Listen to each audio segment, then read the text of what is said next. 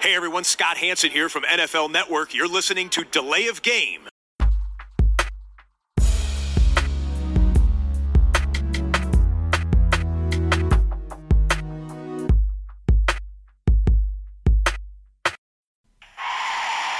Delay of game. Offense. Five yard penalty. Repeat down. Repeat down. Repeat down. Repeat down. Wir sind auf Sendung. Hallo Christian. Hallo Tobi. Montagabend, Delay of Game, der Football Podcast. Wir nehmen eine neue Episode auf. Ähm, wenn ich richtig gezählt habe, 166. oder? Hört sich gut an, mag sein. Ja, ja. Ähm, ja, wie ist die Lage? Ausgezeichnet. 1500 Meter Luftlinie entfernt. Ja, ist vielleicht ein bisschen mehr, oder? Ja, weiß Ja, ich nicht. weiß ich nicht. Quer fällt ein. Ja. So weit ist es nicht. Aber ähm, ja, Wetter ist wahrscheinlich genauso angenehm wie äh, hier. Ich glaube, es gibt keine Unterschiede. Und ähm, das Bier ist genauso kalt wie hier auch. Ähm, und das bringt uns natürlich direkt äh, auch zur Bierfrage, bevor wir das alles überstrahlende Thema ähm, zum Anfang direkt besprechen. Ähm, was hast du? Ja, ich habe natürlich wieder ein Altbier und zwar das Ürige. Ich habe von Frau Gruber ein Pale Ale mit dem Namen Velvet Horizon. Und bin heute biertippmäßig schlecht vorbereitet, weil ich euch jetzt nicht sagen kann, ähm, in welche Richtung das äh, gehen soll. Ich habe vorher nicht, nicht gelesen. Und beim reinen Trinken kann ich es nicht immer unbedingt sagen. Also Prost. Sieht so aus, wenn er ein bisschen Schaum fehlt, Tobi. Schon ein bisschen abgestanden, oder? Äh, nee, ich habe jetzt immer, ähm, der Schaum ging runter, ich habe immer draufgeschüttet. Ah, okay. Damit ich jetzt quasi den ganzen Doseninhalt äh, in ein Glas kriege. Ja, dann ja, bin ich auch aufmerksamer und muss nicht immer, muss nicht immer nachschenken.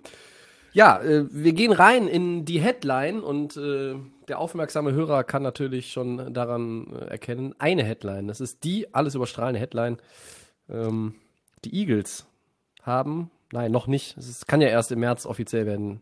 Dann muss man sagen, die Eagles traden Carson Wentz zu den Colts, Christian. Im Austausch für den Quarterback bekommt Philly einen Drittrunden-Pick in diesem Draft und einen Zweitrunden-Pick in 2022, der ja konditionell noch zum First Rounder werden kann. Wir wollen uns die Zeit nehmen bei nur einer Headline und das Ganze Ja. von allen Seiten beleuchten. Wie bewertest du den Trade? Ja, es ist einer dieser Trades, die absolut logisch er erscheinen. Ne? Das ist jetzt nicht äh, irgendwas, was verwundert. Das war die ganze Zeit schon in der Diskussion. Man hat immer gesagt, wenn Wentz getradet wird, wo kann er hingehen? Super Fit wäre Indianapolis. Nochmal, warum?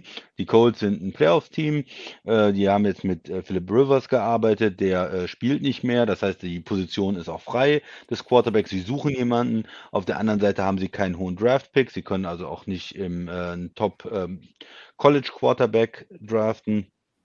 Sind also auf der Suche. Und dann ist das andere halt noch ähm, Frank Reich, der äh, Tra Trainer, früher Offensive Coordinator bei äh, in Philadelphia und da zusammen ähm, mit mit Carson Wentz unterwegs, der da seine beste Saison hatte. Also auch noch ein, sie kennen sich und es, die haben gut zusammengearbeitet und ja, das ist einfach dieser offensichtliche Fit.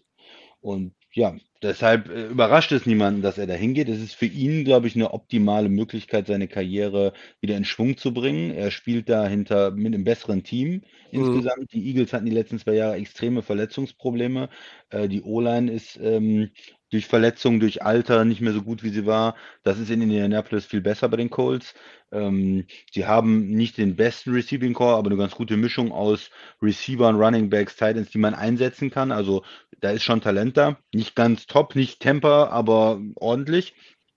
Und äh, dazu auch noch eine Defense, äh, die gut spielt, die Playmaker hat.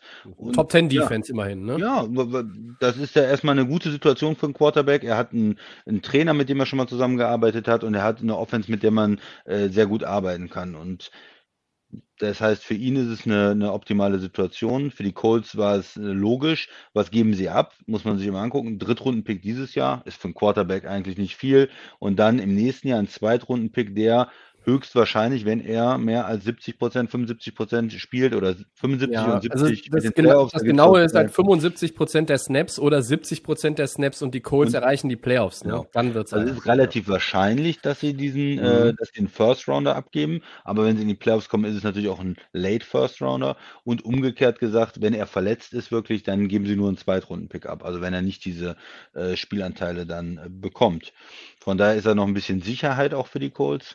Und äh, ja, aber selbst wenn sie dann, wenn sie in die Playoffs kommen und er äh, spielt durch und ist der Starter und sie geben äh, einen späten First-Round-Pick ab und den Drittrunden-Pick, dann ist das ja für einen Quarterback äh, überhaupt nicht viel. So, auf der anderen Seite aus der Philly-Perspektive, oder äh, möchtest du erst was zu den Colts sagen oder soll ich noch weitermachen, Tobi? Nee, du kannst gerne weitermachen. Ich, äh, an der Stelle nur Ja, ganz kurz, ganz, ja, das ist auch, so soll es sein. Äh, ganz kurz nur eingehakt vielleicht. Ähm, ich finde den, den Move für die, aus Sicht der Colts, von dem, von Preis her, ähm, eigentlich sogar, also man muss ja sagen, wenn sie ihn hinbiegen und sie geben den First Rounder ab, dann sind sie mutmaßlich ein Playoff-Team, auch wenn sie in der ersten Runde vielleicht äh, hops gehen, aber sind sie ein Playoff-Team, dann ist ja der Late First Rounder zu verschmerzen. Das würde ich als Chris Ballard, als GM nicht nur aus Sicht des sportlichen Erfolges, sondern einfach auch aus Sicht des Preises für diesen Trade lieber sehen, als wenn ich meinen Second Rounder behalte. Das würde nämlich bedeuten, Carson Wentz hat nicht funktioniert. Und dann würde ich den, First den, Rounder Second, äh, den First Rounder behalten und der Second Rounder wäre dann weg. Und dann äh, würde ich doch, äh, würde ich doch schon sagen, hey, die, ähm, der Second Rounder, den jetzt zu verlieren, in dem Fall, tut mehr weh, äh, als den First Rounder abzugeben, weil das heißt, das ist eine Runde Unterschied und, und am Ende hat halt das Experiment ne? Ja. nicht funktioniert, zumindest Ja. nicht im ersten Jahr. Äh, und ich finde auch, wenn man sich die Cap-Hits anguckt, machen die Colts, die ja eine Menge Cap-Space haben, selbst in den schwierigen Cap-Space-Zeiten oder, oder Salary-Cap-Zeiten, in denen wir ja uns aktuell befinden, äh, auch wenn jetzt alles fully guaranteed ist, glaube ich, 25,4. Ähm, und dann hast du 22 Millionen, 25 Millionen und 26 Millionen. Und wir diskutieren ja seit zwei, drei Jahren immer gerne hier über die Quarterbacks und auch über die Preise und die Gehälter und wie sie steigen und steigen. Und alle Quarterbacks, die ihren Deal danach bekommen haben, haben natürlich ein höheres Jahresgehalt im, im Schnitt. Und, und, und das ist halt für, für die Colts immer noch ein Quarterback, wo sie halt eigentlich wissen, sie haben die Connection, Frank Reich und Carson Wentz aus Philly-Zeiten und ein gutes Team drumherum. Und man sagt immer, sie sind noch ein Quarterback vom ganz großen Move weg. Und mit Rivers hat es nicht funktioniert, weil er vielleicht auch dann einfach schon das eine oder die zwei Jahre zu alt war. Und jetzt haben sie diese Möglichkeit. Oh, Und das ist auch nicht mal ein Quarterback, wo du jetzt 35, 37, 40 Millionen pro Jahr zahlen musst. Ähm, und das ist natürlich auch nochmal ein Vorteil.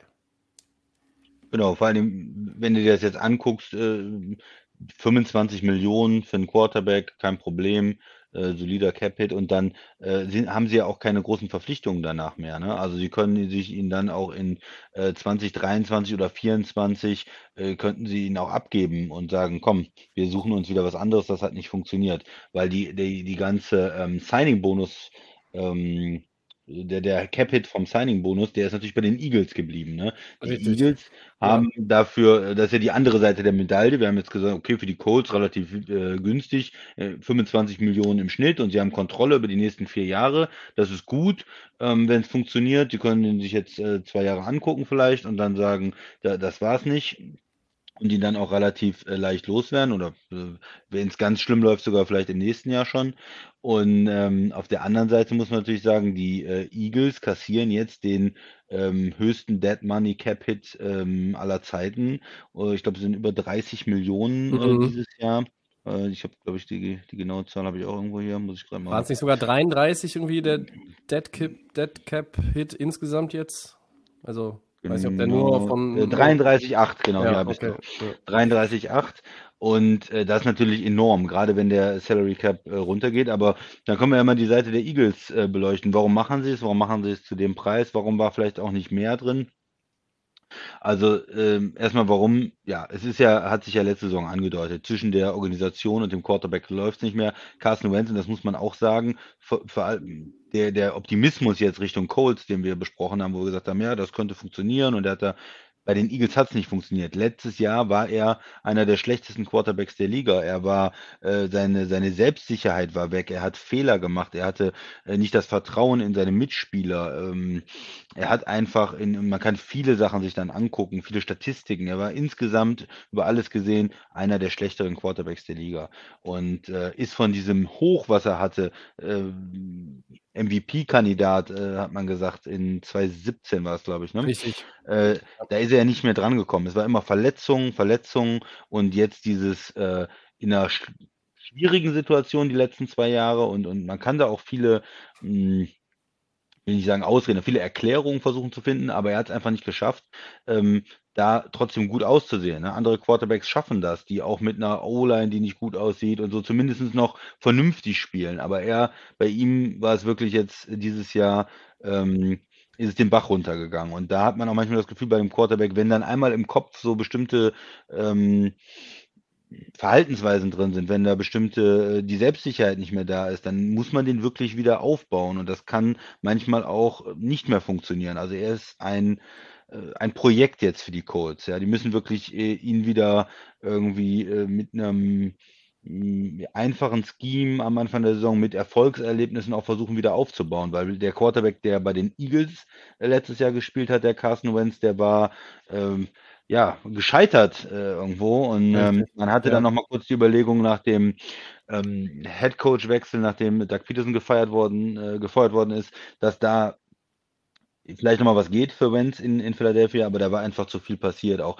er hat es ja nicht gut aufgenommen, dass sie äh, Hertz gedraftet haben und ja, diese ganze Situation jetzt in Er hat nach außen allerdings keine, ja, kein böses Blut da äh, Nee, ne? also er hat es relativ ja. äh, klaglos, zumindest nach außen, relativ klaglos nach außen hingenommen. Ähm, das hat man ja auch bei anderen Quarterbacks schon mal anders erlebt. Äh, trotzdem hatte man das Gefühl, auch nachdem Peterson raus war, das Tischtuch ist da einfach zerschnitten. Ja, und dann ist es von der Eagles-Organisation natürlich eine starke Leistung zu sagen, guck, das ist nichts mehr. Wir haben einen Fehler gemacht. Wir haben einen Fehler mit der Vertragsverlängerung gemacht. Übrigens vielleicht ähnlich äh, stark wie bei den Rams zu sagen, okay, das war unsere Entscheidung jetzt, die war schlecht, muss man ganz klar sagen dann. Das Geld hätten wir nicht investieren sollen, den Vertrag hätten wir nicht so machen sollen. Aber wir ziehen jetzt auch einen Schlussstrich. Dieses Jahr kostet uns 30 Millionen gegen den Cap dieses Jahr, egal. Dieses Jahr, wir machen das. Und äh, dann ist die Sache abgeschlossen. Wir haben jetzt einen Second Rounder in Hertz, den können wir uns angucken. Der hatte, hat vielversprechend gespielt letztes Jahr und wir haben einen hohen Draftpick. Wir können eventuell, wenn uns ein Quarterback gefällt, auch äh, einen anderen Quarterback draften und sagen, okay, wir gehen in eine ganz andere Richtung. Also die Eagles-Organisation hat jetzt diese massiven 33 Millionen ähm, Dollar Capit und nach der Saison starten sie quasi neu als Quarterback. Man kann das Team wieder neu aufbauen. Es ist, ja, es ist ja jetzt schon ein Rebuild, ne? Weil die Eagles, wir ja, wissen genau. das ja, haben mit, mit dem Salary Cap halt auch ihre Probleme. Ähm, wir haben nachher nochmal ein prominentes Beispiel, aber es werden auch Roster-Cuts kommen, es werden Entlassungen kommen. Die Eagles müssen Kohle sparen, die müssen neu aufbauen, die werden vor allen Dingen auch äh, in, der, in der Offense auf den Skill Positions werden sie nicht nur auf Quarterback mit, mit vielen jungen Leuten reingehen und ähm, sich dann auch von, von ja, Veteranen einfach trennen. Äh, Veteranen, die teuer sind. Und wenn man sich das Ganze anguckt, es geht in der NFL ja schnell. Du kommst schnell mal in einem Jahr vom letzten Platz in der Division auf Platz zwei oder eins und kommst in die Playoffs. Ähm, du kannst auch von einem mittelmäßigen Team schnell zu einem Contender werden. Ähm, siehe Tampa Bay Buccaneers sogar zum Champion werden. Und du kannst vom Super Bowl Champion in drei Jahren quasi zu einem absoluten Wurstteam werden, was jetzt einfach neu aufbaut. Die Eagles haben die Patriots mit Brady geschlagen. Das war in Minnesota. Es ist der Februar 2018 ja. gewesen.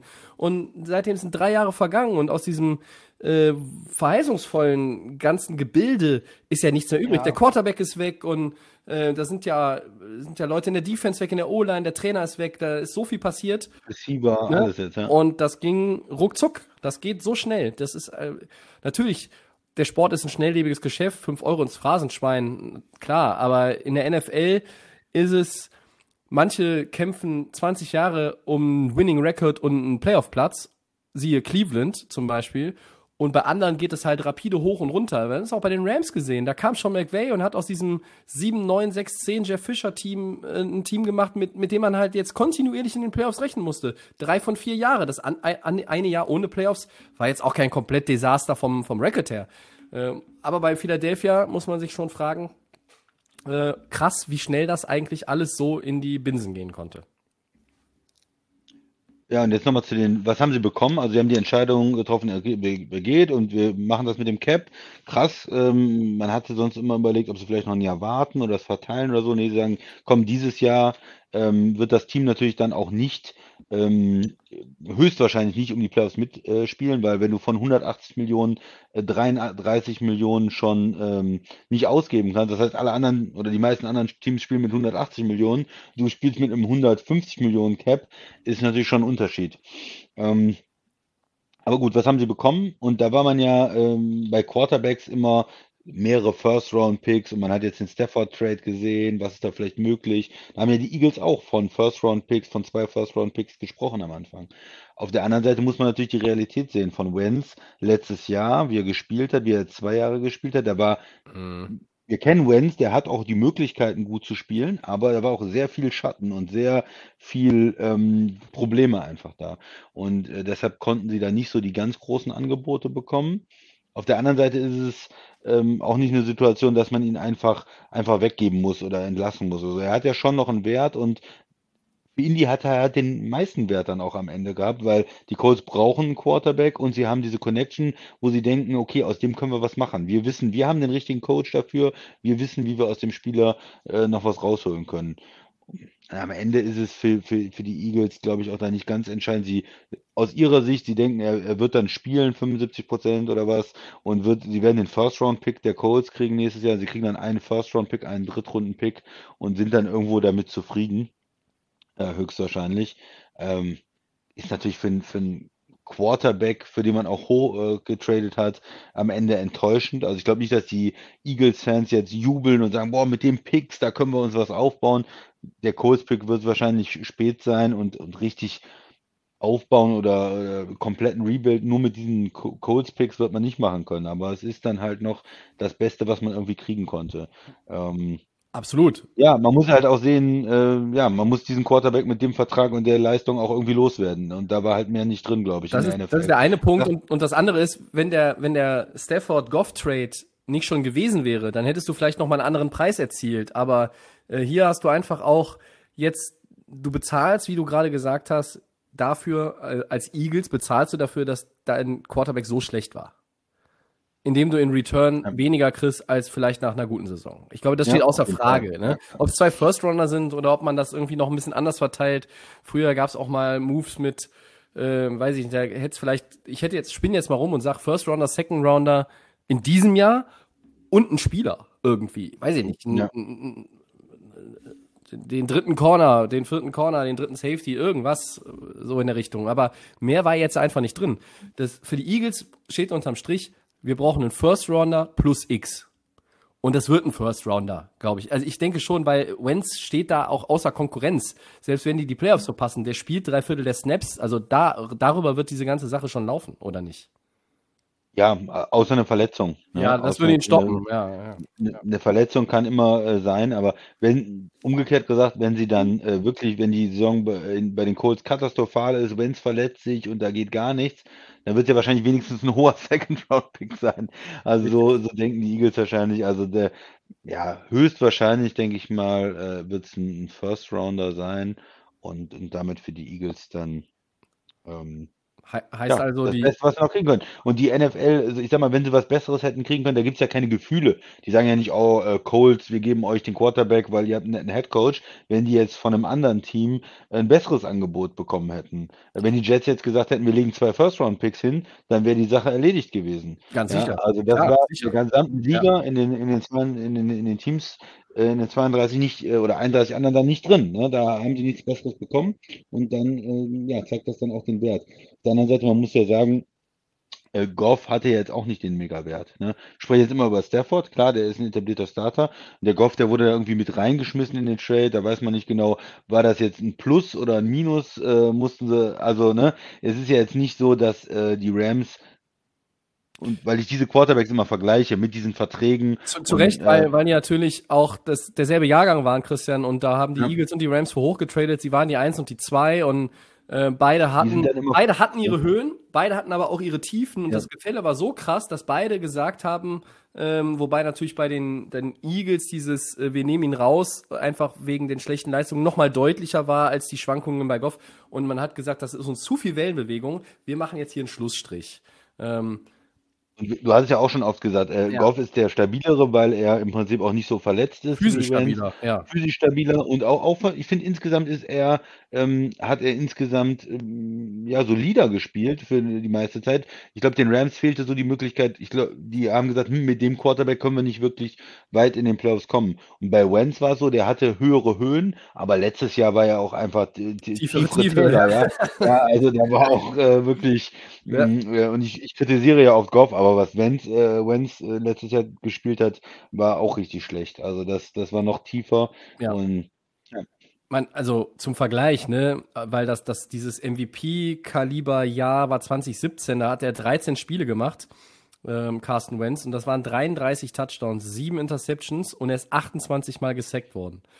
Und zum Vergleich in diesem Jahr 16 Touchdowns, 15 Interceptions in 12 Spielen, Completion Percentage unter 60 Prozent das erste Mal gefallen in seiner Karriere und 50 Quarterback-Sacks kassiert. Ich habe ihn auch immer wieder noch in Schutz genommen während der Saison im Podcast, weil ich gesagt habe, hey, die Receiver sind nicht gut, du hast einen Rookie mit Jalen Rager, der muss sich aber auch erstmal ein bisschen akklimatisieren und natürlich die O-Line. Da hast du dann irgendwie Jason Peters ähm, vom, vom, vom, vom Altersheim, Entschuldigung, wenn ich so sage, vom Altersheim zurückgeholt, hast ihn Ja. links, rechts irgendwo hingeschoben, Guard, keine Ahnung, der kann ja auch alle Positionen spielen, aber der Mann ist irgendwie 38 und äh, zwei kaputte Knie und kaputten Rücken und was nicht alles. Und dann die ausgefallen und, und der ausgefallen und wir erinnern uns in dem Jahr davor, waren ja keine Receiver da. Da haben wir immer aus Scherz gesagt, der wirft am Ende noch zum Hausmeister und die gewinnen am Ende die Division, weil Dallas sie wieder nicht haben wollte. Und dieses Jahr war aber, und das zeigt einfach, was bei den Eagles und bei, bei Wentz im Speziellen schiefgelaufen ist, wenn du in dieser Grützendivision am Ende keine Chance hast und letzter wirst, dann weißt du, es ist einfach alles schiefgelaufen. Und dann hast du auch dieses Gefühl, du verstehst dich nicht mehr. Peterson und Wentz haben wochenlang nicht miteinander gesprochen, wie man jetzt nochmal gehört hat. Und da ist es dann auch mit dem Headcoach-Wechsel nicht getan, sondern da musst du irgendwo den Schlussstrich ziehen. Und für den Spieler ist es natürlich nicht nur, also ich, ich sag mal so, die, die Colts sind vielleicht jetzt werden so ein bisschen zur Quarterback-Auffangstation, ja, ähm, weil da ist es halt auch ein bisschen anderes Umfeld im Gegensatz zu Philly. Wir wissen, Philly sehr, Ja, sehr kritisches ist Publikum, sehr, sehr kritische Medienlandschaft Ja, und das in ja. Verbindung, wenn du, wenn du Fans und Medien vergleichst, Philly, Indy, ja, liebe Freunde, dann bist du in, Philly, in, in Indy, Entschuldigung, in Indy bist du doch dann einfach mal sehr gut aufgehoben, auch als Carson Wentz. Zusätzlich zu, das ist ein gutes Team, äh, zusätzlich zu, da ist Frank Reich, weil da kannst du erstmal dich ein bisschen, ja, tatsächlich erholen. Du kannst dich erholen, während du deinem Job nachgehst. Das ist so, so eine, wie, wie eine Wieder Wiedereingliederungsphase äh, nach einer langen Krankheit oder so, ja. Also so ein bisschen vergleichbar. Ich habe diese, diese Vergleiche habe ich jetzt irgendwie die Tage auch im Kopf gehabt, weil du, du kannst da jetzt eigentlich erstmal für Carsten Wentz, auch nach dem Jahr und auch nach dem Ende in Philadelphia, es kann jetzt nur nach oben gehen. Wie weit nach oben? Abwarten. Aber schlechter kann es für ihn ja eigentlich auch nicht mehr werden. ja. Glaubst du, er wird Erfolg haben bei den Colts? Glaubst du, es wird eine Erfolgsgeschichte, dass er in, in zwei Jahren vielleicht wieder der Carson Wentz ist äh, von 2017 oder zumindest ähm, leichter drunter wieder anknüpfen kann und äh, die nächsten fünf, sieben, zehn Jahre, ich meine, er ist ja noch unter 30, äh, für die, für die Colts Mhm. spielen wird? Ich, ich kann es mir vorstellen, ich kann mir aber auch vorstellen, dass ein Szenario eintritt, wie du vorhin gesagt hast, nach zwei Jahren ist vielleicht dieses Experiment in Indy auch vorbei.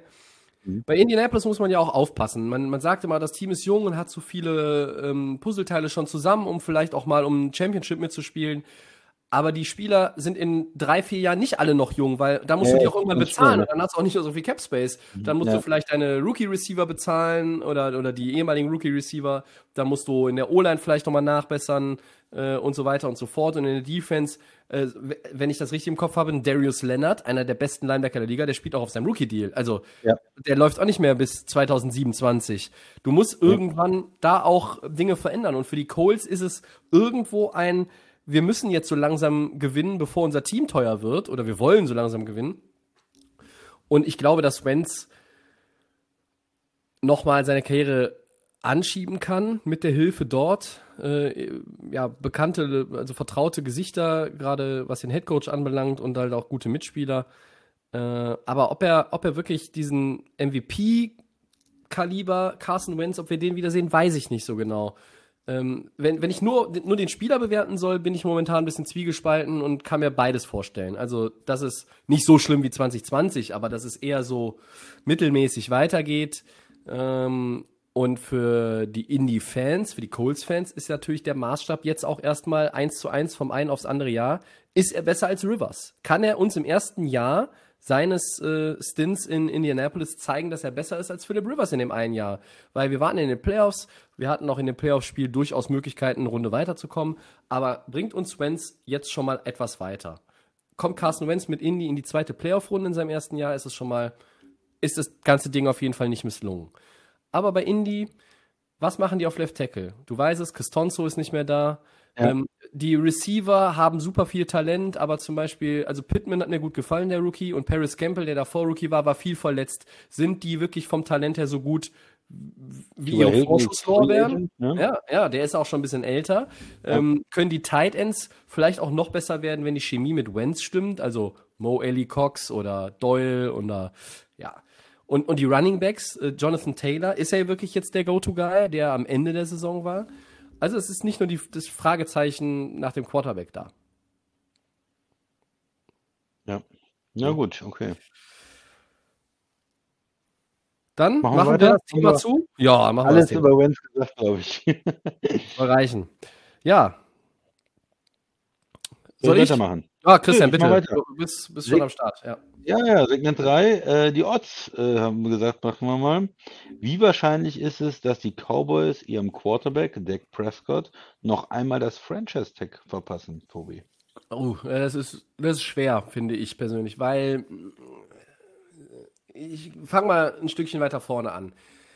Ich weiß nicht, wie viele Franchise-Tags wir jetzt in dieser Offseason, also das fängt ja jetzt auch dann in, glaube ich, äh, 10, 12, 14 Tagen an, dass man, dann fängt dieses Fenster an.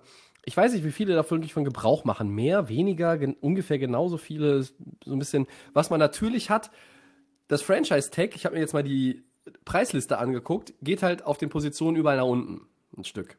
Im Vergleich zu 2020. Wenn ich das richtig gesehen habe. Und Dallas und Prescott sind beide Seiten sind daran interessiert, einen Long-Term-Deal hinzubekommen. Äh, vielleicht sollten sie sich nicht mehr so lange um die Vertragslaufzeit zanken. Ich glaube schon, dass Dallas ein Zeichen setzen wird, um zu sagen, hey, der Spieler, das hat allen so wehgetan, diese schwere Verletzung. Und wir glauben an den. Natürlich glaubst du erst an den, wenn du auch von den Medizinern irgendwie eine Prognose bekommst. Wie früh ist der wieder fit und, und wo kommt der hin? Und das ist natürlich immer ein Gamble, ne? Schwere Verletzungen beim Quarterback und schwierig. Ich glaube aber nicht ernsthaft daran, ähm, dass sie ihm das Tag verpassen und selbst, ja, also vielleicht verpassen sie es ihm, aber es würde dann hinterher noch danach vielleicht trotzdem noch diese Lösung geben. Also ich glaube nicht, dass er in Woche 1, äh, er wird in Woche 1 der Starter sein in Dallas, das glaube ich. Ich glaube aber nicht, dass er in Woche 1 der Starter unterm Franchise-Tag ist. Und jetzt würde ich der ganzen Geschichte 25% geben. Also für mich hat es ja ähm, auch irgendwie wahrscheinlicher gemacht, äh, dass man, dass man zu einem langfristigen Vertrag kommt. Trotz Ähm, Verletzung. ja. ne? Ah, ja, trotz äh, dieser Verletzung Oder, oder, oder gerade sagst du gerade deswegen? Ja, Ja, gerade durch diese, würde ich eigentlich sagen, gerade durch diese Verletzung, ähm, weil damit sein Wert ein bisschen runtergegangen ist vielleicht, ne? Ähm, er ist auch eventuell ein bisschen mh, offener, einen Vertrag zu unterschreiben oder ein bisschen gewillter. Er weiß jetzt, hm, Verletzung, diese Sicherheit dieses, des langfristigen Vertrags doch zu suchen, dass man vielleicht ein bisschen, einfach vom, vom Kopf her ein bisschen weniger in diesem Jahr, ich beweise mich und das ist mein, das ist mein Value und da gehe ich nicht von weg und dann macht doch den Franchise-Tag ein paar Mal und dann mache ich diese äh, Kirk Cousins-Geschichte und kassiere richtig ab. wenn man jetzt noch verletzt ist, dann denkt man sich vielleicht doch, hm, äh, diese, diese riesigen äh, Zahlen, die da im Raum stehen, äh, Sicherheit und, und hoher Signing-Bonus, das macht vielleicht doch mehr Sinn. Und umgekehrt, Dallas kann, ähm, kann jetzt auch äh, sehr gut zeigen, wir sind, wir sind die Guten. Ne? Wir haben einen Franchise-Quarterback, der verletzt ist. Und wir, wir bezahlen ihn. Äh, und wir finden ein faires für den Vertrag. Und ähm, Jones liebt das ja eigentlich, die Stars zu bezahlen. Und von daher glaube ich eigentlich, dass die, diese Vertragsunterzeichnung ähm, in Dallas wahrscheinlicher ähm, geworden ist.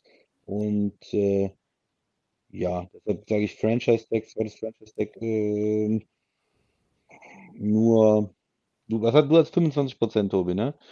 Das ja. ist schon eine ganz, schon ganz, ganz gute Sache.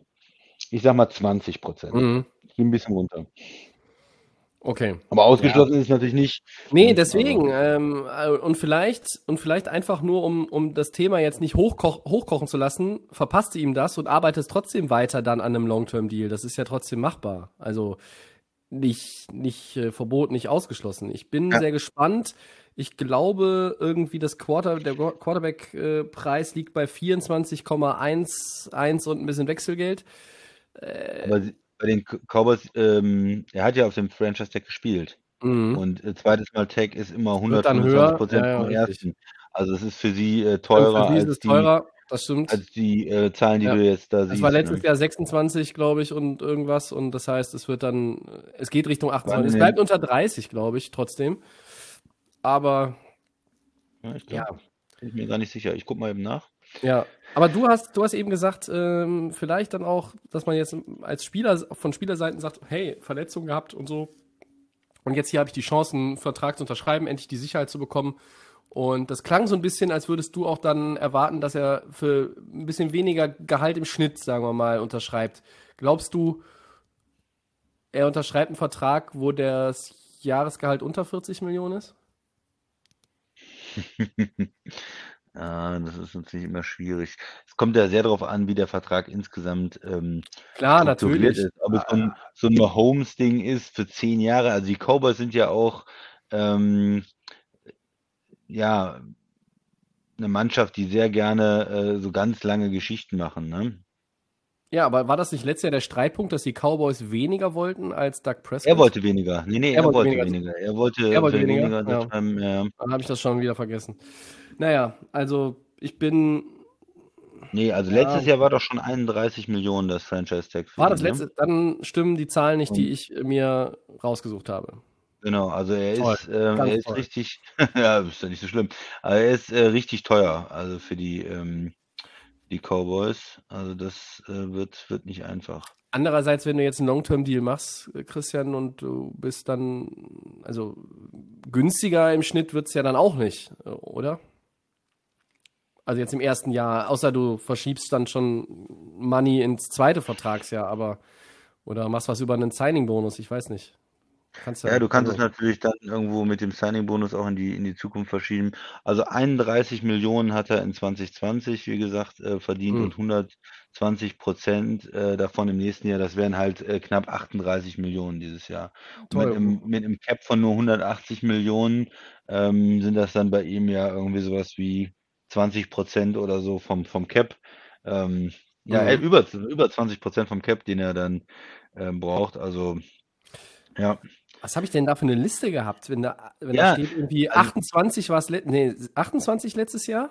Nee, also es ist so, dass dieses Jahr insgesamt die, ähm, die Franchise-Tags äh, runtergehen. Die runter, ne? ja, klar. Die aber, runter, weil der Cap runtergeht. Aber das, ähm, ja, betrifft, bezieht sich dann ja nicht darauf, äh, letztes Jahr waren die halt höher, weil der Cap höher war und äh, du bist dann halt, äh, wenn du schon einmal den ähm, ben, benutzt hast, sozusagen, dann äh, kannst du jetzt dich nicht auf einen neuen ähm, Nee, das weiß ich, aber beziehen, ne? ja. ich, ich frage mich nur, wenn das letztes Jahr 31 Millionen war, warum war das letztes Jahr 31 Millionen? Weil ich dachte, dass es letztes Jahr war Franchise Tag Quarterback für fürs erste Tag irgendwie unter 30, hätte ich gedacht. Dann, also da stimmen nee, meine also, stimmen meine Aufzeichnungen nicht, die ich ähm, gefunden ja. habe. Ja. Also, also für, für dieses Jahr sind es äh, 24,8 für den Quarterback. Ähm, ja. Aber das ist halt, äh, wie gesagt, äh, runtergegangen um. Äh, ja, und das gilt ja dann nur, wenn du ihn nicht schon mal mit dem Franchise-Tag belegt hast. Nee, aber du, du, was hast du gesagt? 26 für 2020? Oder, oder 28 und deshalb, Ja, ja. und er hat es ja letztes Jahr zum ersten Mal bekommen und deshalb, Ja. warum hat, warum, Aber- warum war es letztes Jahr 31? Da war ich jetzt gerade etwas irritiert. Ja, das ist, ähm, es gibt da noch andere, ähm, andere Regeln. Es kommt auch darauf an, wie viel er vorher verdient hat. Warum hat er 31? Das ist eine gute Frage. Arbeiten wir für nächste Woche Ja, sonst auch mal müssen wir, müssen wir uns mal genau angucken. Ja, ist jetzt die Frage, warum Aber er das- nicht äh, Das finde ich, knapp unter 30 bekommen hat. Ja, Wussten das wir vielleicht letztes ja. Jahr. aber Gott sei Dank haben wir das selten, weil je nachdem, wo man nachschaut, nach solchen Sachen wie Gehältern oder auch Franchise-Tag und so weiter, da kann man unterschiedliche Zahlen haben und das ist uns in ähm, all den Episoden, äh, waren wir da zum Glück häufig mit den verschiedenen Listen und, und Quellen nicht weit auseinander. Äh, heute schon. Aber ich sehe deinen, sehe deinen Punkt jetzt, Tobi, genau.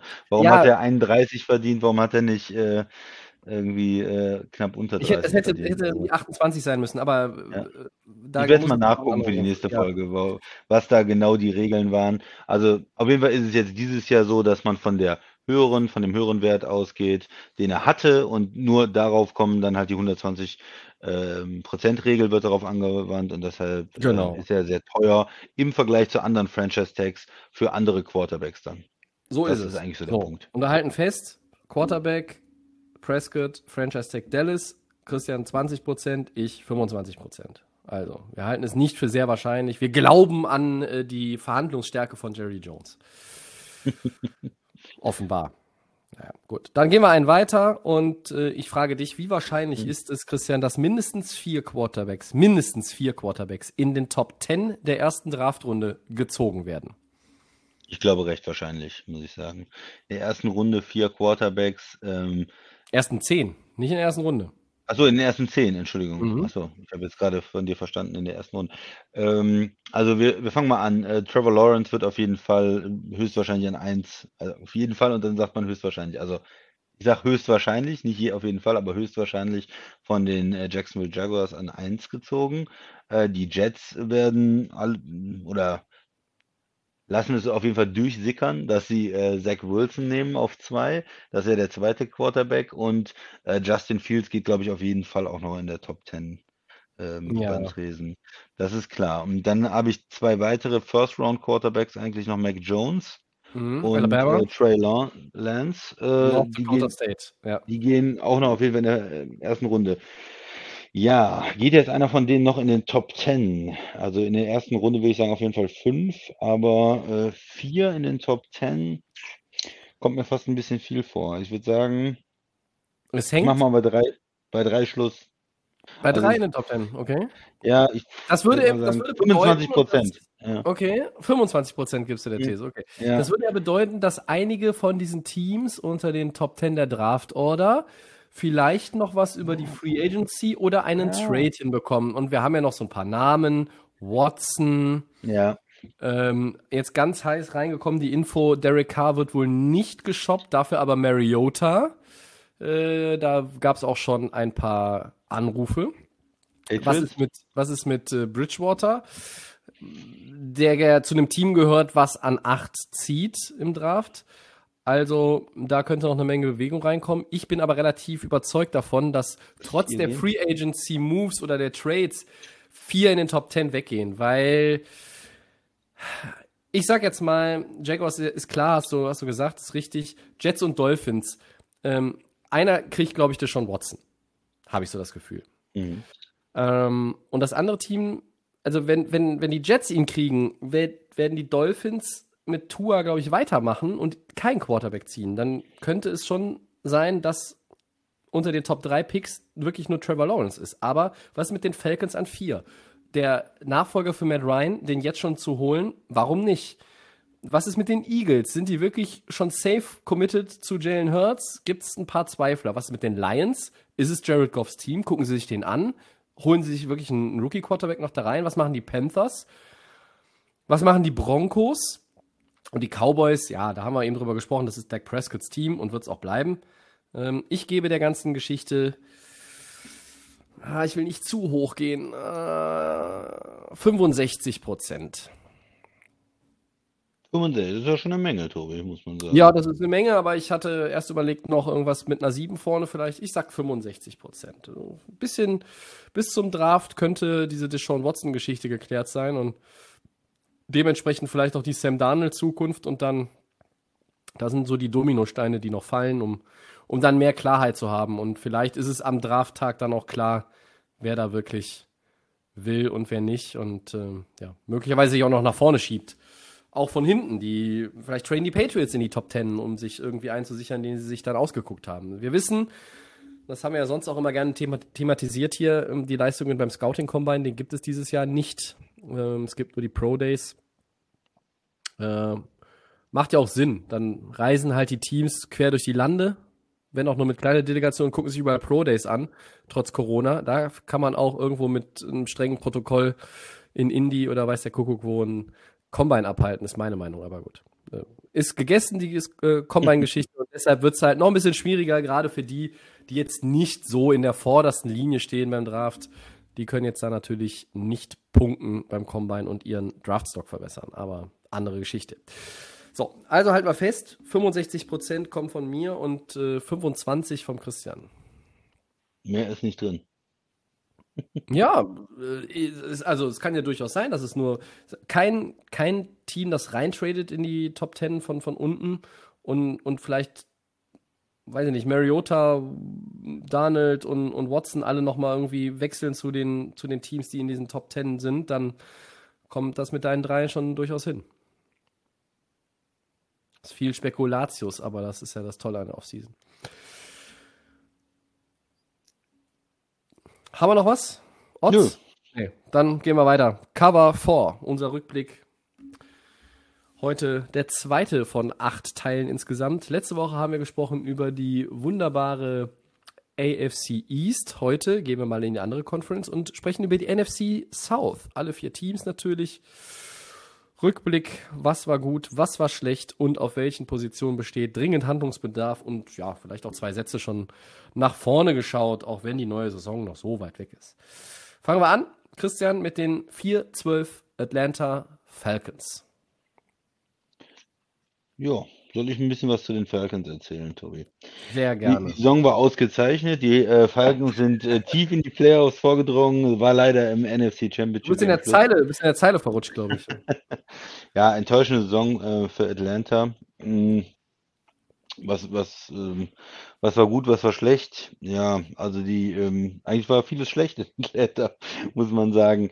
Ähm, die Offense hat sich eigentlich in den letzten Jahren generell nicht mehr so entwickelt, wie man sich das äh, ähm, Shanahan weg ist, äh, ist, ist Matt Ryan nicht mehr auf diesem MVP-Niveau, auf dem wir ihn da äh, gesehen haben. Und ähm, es ist so eine, so eine Offense, die oft auf dem Papier gut aussieht. Ich habe das mal äh, gesagt vor der Saison, glaube ich, in der Vorbesprechung. Wir haben unendlich viele First-Round-Picks in der Offense investiert. Äh, ob das Receiver sind, Running Backs, wir haben ja auch Gurley geholt vor der Saison, um da das Running Game wieder zu beleben. In der O-Line sind viele First-Round-Picks. Äh, Matt Ryan natürlich. Und, und irgendwie sieht das aus wie so ein bisschen wie so eine Fantasy-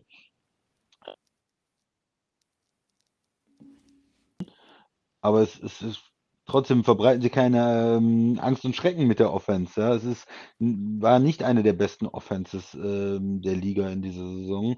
Und ähm, ja, ist ein bisschen, man fragt sich, woran liegt es? Ist es Matt Ryan, der schon ähm, in seinem Alter irgendwo ein Stück weit nachlässt? War er vielleicht auch nie so gut? Hat er diese ein, zwei Saisons, wo er ganz überzeugend war? Waren das gute Umstände? War das Coaching?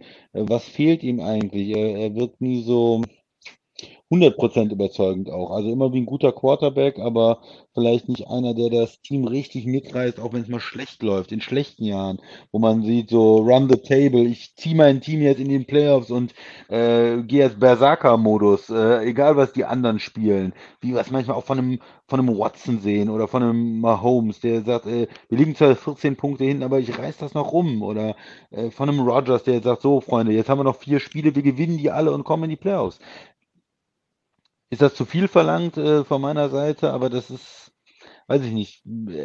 Atlanta lässt mich irgendwie relativ kalt dann auch irgendwo von, von der Offense. Also eigentlich tolle Spieler, Julio Jones, Weltklasse ist ja auch, das auch Leute wie Kevin Ridley, Aber- die ja als First-Round-Pick ähm, auch ihr, die Ridley, haben ihr Talent ja. ja. auch nachgewiesen und, und haben ihren Value und gute Leistungen gezeigt, aber Atlanta schafft es halt immer wieder in den letzten Jahren.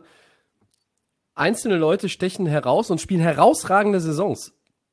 Aber als Team funktioniert das nicht. Und trotz des vermeintlichen Talents, was da angesammelt ist oder, oder versammelt ist, und Ja.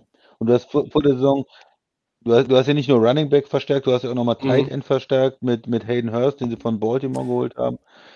Ja, Nein, Aber in Erfolg das hat das also Ganze statistisch ist die ganze Geschichte ja schnell ne? erzählt. Also trotz, also Gurley geholt, aber 28. in der Rushing Offense, 5. in der Pass Offense äh, und in der Defense kannst du halt, ist das die schlechteste Pass-Defense der Liga gewesen, ne? Und ähm, dann bist du auch schon schnell bei den Team Needs. Äh, wie wär's denn mit Quarterbacks, äh, Cornerbacks und, und Safeties? Also da in der Second.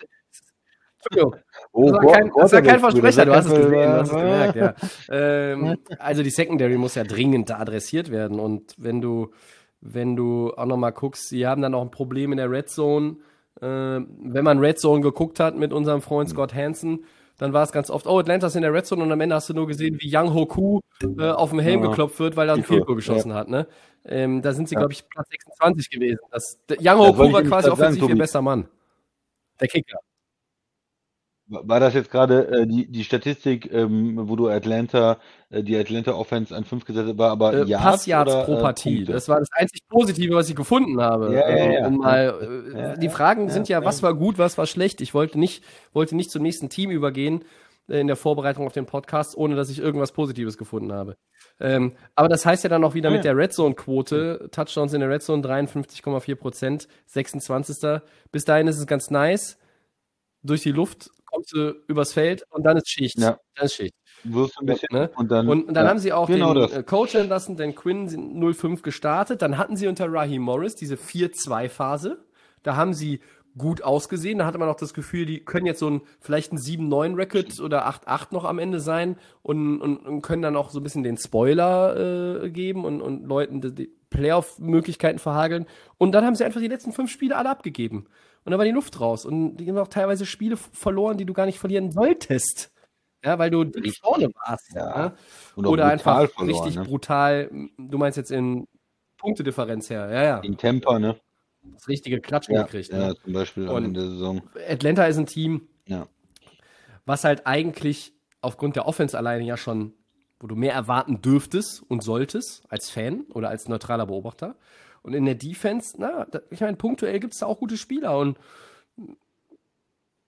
ja, die Jared muss man Ja. immer sagen, Dion Jones, Die beiden Linebacker, fallen mir auch auf. Und- und dann, wer kommt dann? des Teams und die Ja, das ist das. Da ist zu wenig Talent drumherum, ne? in der, in der Offseason Ja. kann es jetzt für Atlanta auch nur darum gehen, in der Defense, gerade der Secondary, aber einfach Defense, wo du mit dem Geld, was du hast und den Draftpicks, die dir zur Verfügung stehen, da musst du einfach auch klug umgehen. Trotzdem wird in vielen Mockdrafts bisher gesagt, Falcons, vielleicht Quarterback, vielleicht Tackle. Was ist mit Penny Sewell? Das ist der erste Tackle, der überall auf den, Ja. auf den Mockdraft-Boards gehandelt wird. Und den werden die Jaguars nicht nehmen, den werden wahrscheinlich auch die Jets und Dolphins nicht nehmen. Und Atlanta an vier könnte den dann schon nehmen. Und da ist ja egal, wie viele First-Runner du aktuell in deiner O-Line hast. Wenn die nicht gut genug ist, dann entscheidest du, machen wir da was Neues. Äh, Matthews, Carpenter, Mac, Lindstrom, McGarry, das ist keine schlechte Offensive Line. Aber Eigentlich nicht, aber die hat sich auch nicht so entwickelt, wie man es für äh, First Rounder von Ja. 2019 erwarten würde, ne? Ähm, ist, ist erstmal als First Rounder, ja, okay, O-Liner ist auch eine relativ, normalerweise eine relativ sichere Position in der ersten Runde vielleicht noch, äh, kann man sagen, aber es ist auch nicht so, dass jeder Spieler da ein Star wird, ähm, oder ein Star ist am Ende. Und äh, Alex Mack ist natürlich jetzt auch nicht mehr ein ganz junger Spieler, das ist ne? richtig. Auf Ähm, Center.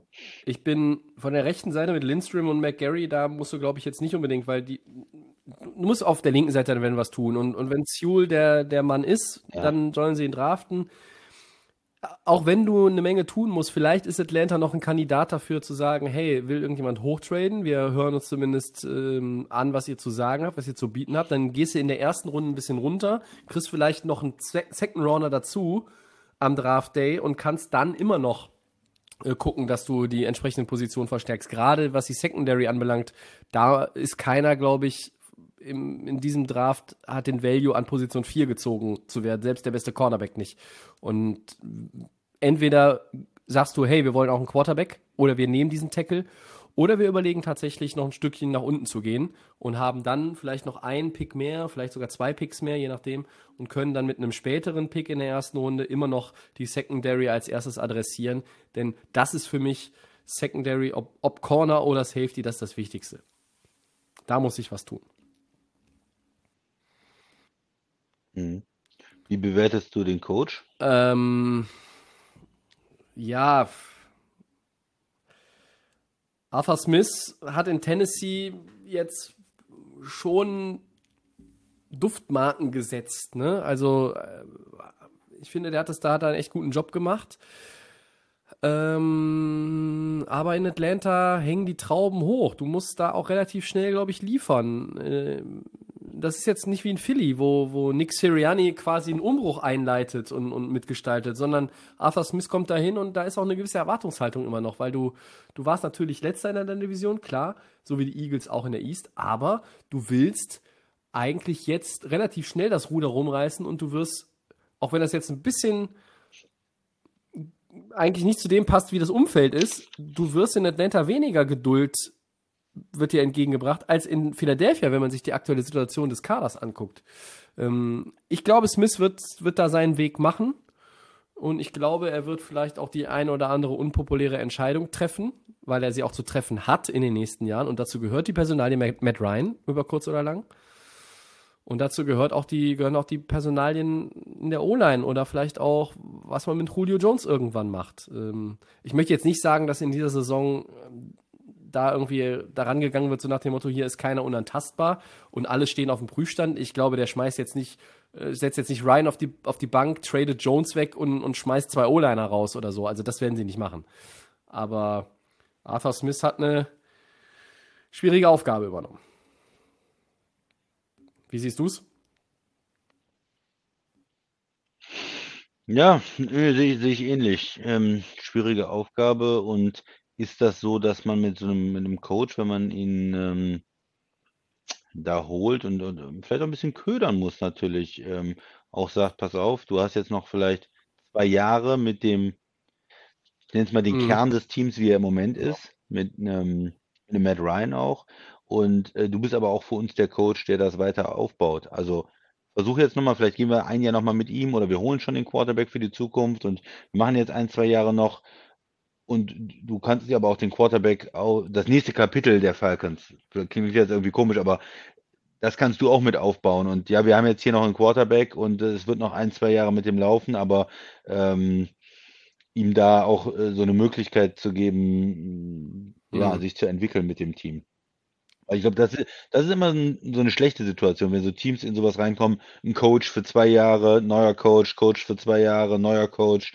Äh, Weißt du, diese, diese ständigen Philosophiewechsel, dann Spielerwechsel, dann werden die ganzen Koordinator gewechselt und ich glaube, es ist schon wichtig, wie die 49er das äh, gemacht haben, zu sagen, okay, das ist jetzt erstmal ist unser Coach und dem geben wir einen langfristigen Vertrag und der hat auch Möglichkeiten. Mhm. Oder, ne, Steelers mit dieser, mit dieser Stabilität. Ich glaube, das, das bringt schon immer viel. Du musst natürlich auch den richtigen Coach finden, aber wenn, dann ihm auch eine gewisse Zeit geben, ähm, ja, was zu- aufzubauen, was zu entwickeln. Nicht hektisch werden. Ich glaube, der sitzt jetzt nicht, sitzt nicht Also, auf dem Hot Seat aus meiner Sicht würde Jahr. ihm Ja, zumindest mal genau, drei. Jahre Ja. Ja. Genau, mi- mindestens äh, mal drei Jahre geben, da was zu machen. Und wenn das jetzt die nächsten zwei Jahre nicht so gut funktioniert und man sich auch vielleicht von Matt Ryan trennen muss, ihm trotzdem da ähm, mal drei Jahre zu geben, weil äh, ja, es ist nicht eine Situation, glaube ich, die man jetzt einfach nach einem Jahr bewerten kann, ähm, ob er der richtige Coach äh, für die Falcons ist. Das ist richtig. Ich weiß nicht, ob die Falcons so geduldig sind, die Fans so geduldig sind, ich, aber ich glaube, dass halt, äh, ähm, ich zitiere, also ich spreche auch von Arthur Blank, dem, dem Owner, und er hat ja schon mit den Quinn sehr, sehr viel Geduld bewiesen. Ja. Und deshalb glaube ich nicht, dass Arthur, dass Arthur Ja, Smith das nach stimmt, zwei. Jahren zwangsläufig ähm, schon um seinen Job fürchten muss. Ich glaube, du, die drei Jahre könnte diese Marke sein, die man sich gesetzt hat ähm, bei den, beim Owner und auch, auch im, im, Management, dass man, dass man sagt, okay, da müssen wir eine, eine Entwicklung sehen. Wir wollen im dritten Jahr, spätestens im dritten Jahr in den Playoffs sein. Ähm, Atlanta, man hat eigentlich immer das Gefühl, unabhängig vom Record, die sind gar nicht so weit weg, eben weil die so viel Talent haben. Aber wenn, das ist ja fast noch schlimmer, wenn du mit so viel Talent nichts auf die Reihe kriegst, wie die Coaches zuletzt. Und, und, und dann im Gegensatz ne? zu ja. anderen Teams, die auch 4-12 oder 5-11 sind und, und dann einfach, ja, wo man sagt, okay, du hast ja das Beste rausgeholt. Also die Jets waren letzte Saison, also jetzt nicht, die, also nicht diese 2014-Saison, sondern davor waren die 7-9. Mit einem Kader, wo du, da frage ich mich heute noch, wie konnten die eigentlich sieben Spiele gewinnen? Ja? Und, und, und das ist etwas, was in Atlanta ja. jetzt eigentlich mindestens schon Pflicht sein sollte. Du musst von diesen vier Siegen mindestens zwei, wenn nicht sogar drei im ersten Jahr nach oben. Und du, du musst ein bisschen mitschwimmen. Nicht, der, die Division können sie nicht gewinnen. Ähm, ich glaube auch nicht, dass sie die Saints wirklich angreifen können. Aber du musst mitschwimmen, du musst dich einfach verbessern. Es ist nicht entscheidend, wo du landest, sondern du musst dich verbessern. Äh, und das heißt, du musst deinen Record verbessern, du musst einfach auch wieder vernünftigen Football spielen und nicht fünf Spiele haben, die du eigentlich gewinnen musst, sondern am Ende doch verlierst äh, und noch drei weitere, wo du mit 40 Punkten Unterschied gefühlt verloren hast. Das ist einfach, da kannst du ja nichts Positives draus ziehen. Äh, und jetzt haben wir uns viel, viel Mühe gegeben bei Atlanta für positive Grundstimmung zu sorgen oder auch äh, ja, Perspektiven aufzuzeigen. Ähm, und wenn der Christian nichts anderes mehr hat zu den Falcons, dann äh, gehen wir doch einfach mal ganz schnell zu den 5-11 Panthers. Ich doch, würde okay. eigentlich gerne noch was dazwischen schieben. Und zwar die Geschichte mit Dak ja. Prescott nochmal mit dem Franchise-Tag. Ich habe es natürlich äh, nachgeguckt, weil mir also, sowas haben wir, keine haben wir Ruhe Zeit gespart nächste Woche, Christian, weil dann müssen wir es nächste Woche äh, nicht nochmal aufdröseln. Bitte. Ja, ja, ja, ich will es loswerden. Nein, es, es, es ging darum, äh, warum es höher war als die 28 Millionen und er 33 Millionen gekostet hat, war, es ist der so, exklusive ja, Franchise-Tag, den sie angewandt haben. Äh, da kann kein anderes Team mit ihm verhandeln. Bei normalen äh, Franchise-Tag ist es so, äh, andere Teams können auch äh, verhandeln, äh, dass äh, Team, was den Franchise Tag ausgesprochen hat, hat dann das Recht, äh, das Ganze ähm, zu matchen oder kriegt dann zwei First-Round-Picks. Und das ist normalerweise ja ein ganz guter Deal, aber Dallas wollte da absolut sicher gehen. Den waren dann zwei First-Round-Picks für Dak Prescott auch zu wenig ist ja auch, wäre vielleicht auch ein Team hingegangen und hätte das Ganze gemacht und da der, dieser Exclusive Franchise Tag, der dann nochmal äh, 5 Millionen teurer war. Und das ist bei den aller, allermeisten Spielern äh, normalerweise nicht der Fall. Ist, glaube ich, in den letzten Jahren nur dreimal vorgekommen. Äh, Cousins war, glaube ich, Exclusive, Prescott ähm, und äh, Bell mhm. bei, bei Pittsburgh, glaube ich mal. Ja, wunderbar. Hätten wir das auch aufgelöst, ähm, warum wir hier vorhin ein bisschen mit den Zahlen jongliert haben. So, jetzt aber, Christian, was sagst du zu den 511 Panthers? Ähm, ich habe ein bisschen geguckt, wie immer in den Statistiken, nehme aber vorweg, statistisch in vielen Kategorien Mittelmaß oder so äh, an der Spitze des unteren Drittels. Ich sage mal so Plätze 22 bis, bis 24. Mir ist gar nichts wirklich mhm. aufgefallen zu dem Team, das ja auch in der Saison, die jetzt hinter uns liegt, sehr, sehr oft wie soll ich sagen, die haben gut mitgespielt, haben viele Spiele auch verloren, äh, die knapp ich waren. Ja. Waren aber da in den knappen Spielen einfach sehr, sehr oft am falschen Ende. Und deshalb 5-11. Die waren mal äh, nach 0-2, hat sich McCaffrey verletzt, dann waren die 3-2. Und dann ging aber nicht mehr viel zusammen nach diesem 3-2 zwischen, nach der 3-2 Zwischenbilanz. Ne? Äh, und sie haben nur einen Sieg gegen ein Playoff-Team. Und wenn ich dir jetzt sage, gegen welches Playoff-Team der Win war, dann sagst du, sie haben keinen Sieg gegen ein Playoff-Team. Ja, es, es, es, war Washington. Na, die Chicago? andere Möglichkeit. 50-50 Chance. Ja, Washington. 50-50 Chance. naja, also es war nur der eine Sieg gegen ein Playoff-Team. Mm. Washington, McCaffrey war viel verletzt. Ähm, ja, was hast du mitgenommen aus der Saison von Carolina? Mhm. Ich fand es gar nicht so schlecht. Äh, ja, ist ja immer die Frage der, der Erwartungshaltung. Aber neuer Head Coach, äh, Matt Rule, der für mich hat das Team immer ähm, ja, war, war immer da. Du hast gesagt, enge Spiele. Sie haben, finde ich, waren unangenehm zu spielen, haben sich reingehangen und auch ähm, mit einem neuen Quarterback, mit, mit Teddy Bridgewater, der hat nicht so viel, äh, mhm. äh, nicht so schlecht gespielt aus meiner Sicht. Also klar, der ist jetzt kein Superstar, der ist äh, kein, kein Top-Quarterback, aber ich finde, er hat seine Sache äh, in einem neuen Team, mit einem neuen Ho äh, Coach, neuen äh, Teamkollegen, in der Offseason auch, wo man ja nicht äh, normal trainieren konnte, gut Auf gemacht. Was bei ihm fehlt, und ich glaube, das ist auch das Problem in Carolina, dass sie jetzt äh, eventuell noch einen neuen Quarterback gucken, versuchen die Position zu verbessern, ist dieses Upside, dieses, diese Highlights, dieses ein Spiel rumzureißen, das Spiel am Ende zu gewinnen. Viele knappe Niederlagen heißt auch umgekehrt, Bridgewater war am Ende nicht in der Lage, das Spiel zu gewinnen, den Two-Minute-Drive zu machen, ähm, den Touchdown zu machen am Ende und, und das Spiel zu gewinnen. Und das fehlt, glaube ich. Wenn er das noch geschafft hätte, ähm, wäre, glaube ich, relativ sicher im Sattel. So war aber dieses, naja, der ist ordentlich, ähm, dem kann man auch hier noch ein Jahr spielen lassen, aber der wird uns nicht richtig weiterbringen. Und das ist, glaube ich, das, was in Carolina hängen geblieben ist, dann leider doch. Ähm, für ihn, für Teddy Bridgewater leider. Also er ist da so ein bisschen ja, auch zu meiner Überraschung, muss ich sagen, in dieser Saison, was man so im Hintergrund hört, ähm, haben, waren sie ja in den verschiedenen äh, Trades mit drin. Sie versuchen äh, Watson natürlich zu kriegen, was sie machen sollten, das richtig ist, aber sie haben Mhm. auch bei Stafford angefragt und so. Und das ist schon ein bisschen mehr als wir gucken mal, sondern sie scheinen schon nicht unbedingt ähm, so langfristig mit äh, Teddy Bridgewater zu planen. Unter anderem machen sie jetzt auch ein bisschen äh, Salary Cap frei, um sich da besser bewegen zu können. Ähm, ja, auf der anderen Seite McCaffrey, ähm, Running Back, Topstar, der einen neuen Vertrag unterschrieben hatte, jetzt verletzt war in der ersten Saison, ist natürlich immer, geht dann das Gerede los, äh, Running Backs, äh, Value und so. Ich fand, er ist ein wirklicher Unterschiedsspieler. Hm, ja, schade, dass er der Saison so viele Spiele verpasst hat, aber ich glaube, er kann in äh, 21 jetzt auch eine, eine richtig gute Leistung bringen und wird weiterhin ein ganz wichtiger Teil der Offense ähm, bei den Panthers sein. Die Defense, ja, die hat für mich noch nicht so eine ganz große Identität irgendwo. Früher ähm, war es immer die, der Pass Rush oder die starke Front, Front Seven für mich. Die hat Hat mit bisschen Kuechly geändert, halt auch ihren ähm, Leader verloren. ne? Ne? Kuechly ist da. Ja, da, das, da fehlt dann so ein bisschen die, ja, wer ist eigentlich jetzt der Schlüsselspieler? Brian Burns, den sie äh, gedraftet haben in 19, ist sicherlich ein guter Edge Rusher. Äh, Derek Brown, der ähm, D-Liner, den sie jetzt in 20 dazu geholt haben. Ähm, aber von denen kann man jetzt noch nicht erwarten, dass sie ähm, ja, die Defense so anführen, ne? Shaq Thompson, der, der Linebacker spielt, ähm, vielleicht.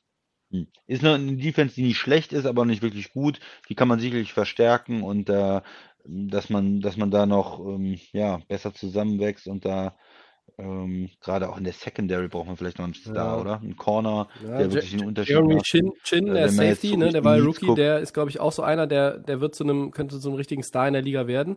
Du hast ein paar Eckpfeiler mit Burns, mit Brown, mit vielleicht auch mit Gross Matos äh, und, und dann natürlich Thompson als dem erfahrenen Mann und dazu Chin, aber du musst es weiter ausbauen. Und, und das ist etwas, was ich Matt Rule absolut zutraue. Dann kannst du ihn mit der Defense richtig Alarm machen, wieder über kurz oder lang, oder? Ja, ja. Also da muss ähm, Corner, wie gesagt, sehe ich da als, als Baustelle auf jeden Fall, wo man besser werden muss. Und ja, alles entscheidende Frage, was ist mit Quarterback? Wenn du natürlich einen ähm, Deshaun Watson bekommst Ja. ähm, und dich dann in der noch ein bisschen verstärkst, Offense, Defense, dann bist du auf einmal äh, ein spannendes Team. Wenn du einen Rookie nimmst, gehst du vielleicht in eine andere Richtung. Das, das ist ein längerfristig. Wir brauchen erstmal noch zwei, drei Jahre. Äh, Oder spielst du mit Bridgewater weiter? Ähm, sagst du, okay, er hat ja Vertrag, ne? Äh, Das, das machen wir jetzt nochmal weiter und versuchen das Team zu verbessern, auch diese ähm, Kultur nochmal zu verbessern i- im Team. Aber es war ein Riesenumbruch für Carolina von diesem Cam Newton äh, in der Defense äh, mit den Leadern. Dafür finde ich, wie gesagt, war die Saison nicht eine totale Katastrophe. Wir haben das ganz gut abgefangen und müssen jetzt schauen, wie sie darauf aufbauen. Ähm, ja, in welche Richtung das dann gehen kann. Ja, Was, was fällt dir noch ein zu der zur Offense oder die? Also Defense würde ich, würde ich auch Cornerback und dazu noch Linebacker als die Schlüsselposition nennen, wo sie sich verstärken sollten. In der Offense gehört meiner Meinung nach auch noch ein noch einen Receiver irgendwo mit da rein, damit das irgendwo ein bisschen mehr in der Breite, also Klasse in der Breite hat. Robbie der Anderson, ja, Robbie Anderson. wenn er den Joint weggelegt hat, ähm, also der war ja auch nicht schlecht, ne? Er hat wenig Touchdowns, aber er hat schon viele Yards gehabt und der hat mir, hat mir, muss ich sagen, Ja. gut gefallen. Du hast halt mit, mit, mit DJ Moore und DJ Curtis Moore Samuel auch nicht untalentierte Leute dahinter, aber vielleicht fehlt da noch einfach einer. Man stelle sich nur mal ganz kurz vor, man, man lässt das jetzt mal einen Moment auf sich wirken. die landen Deshaun Watson.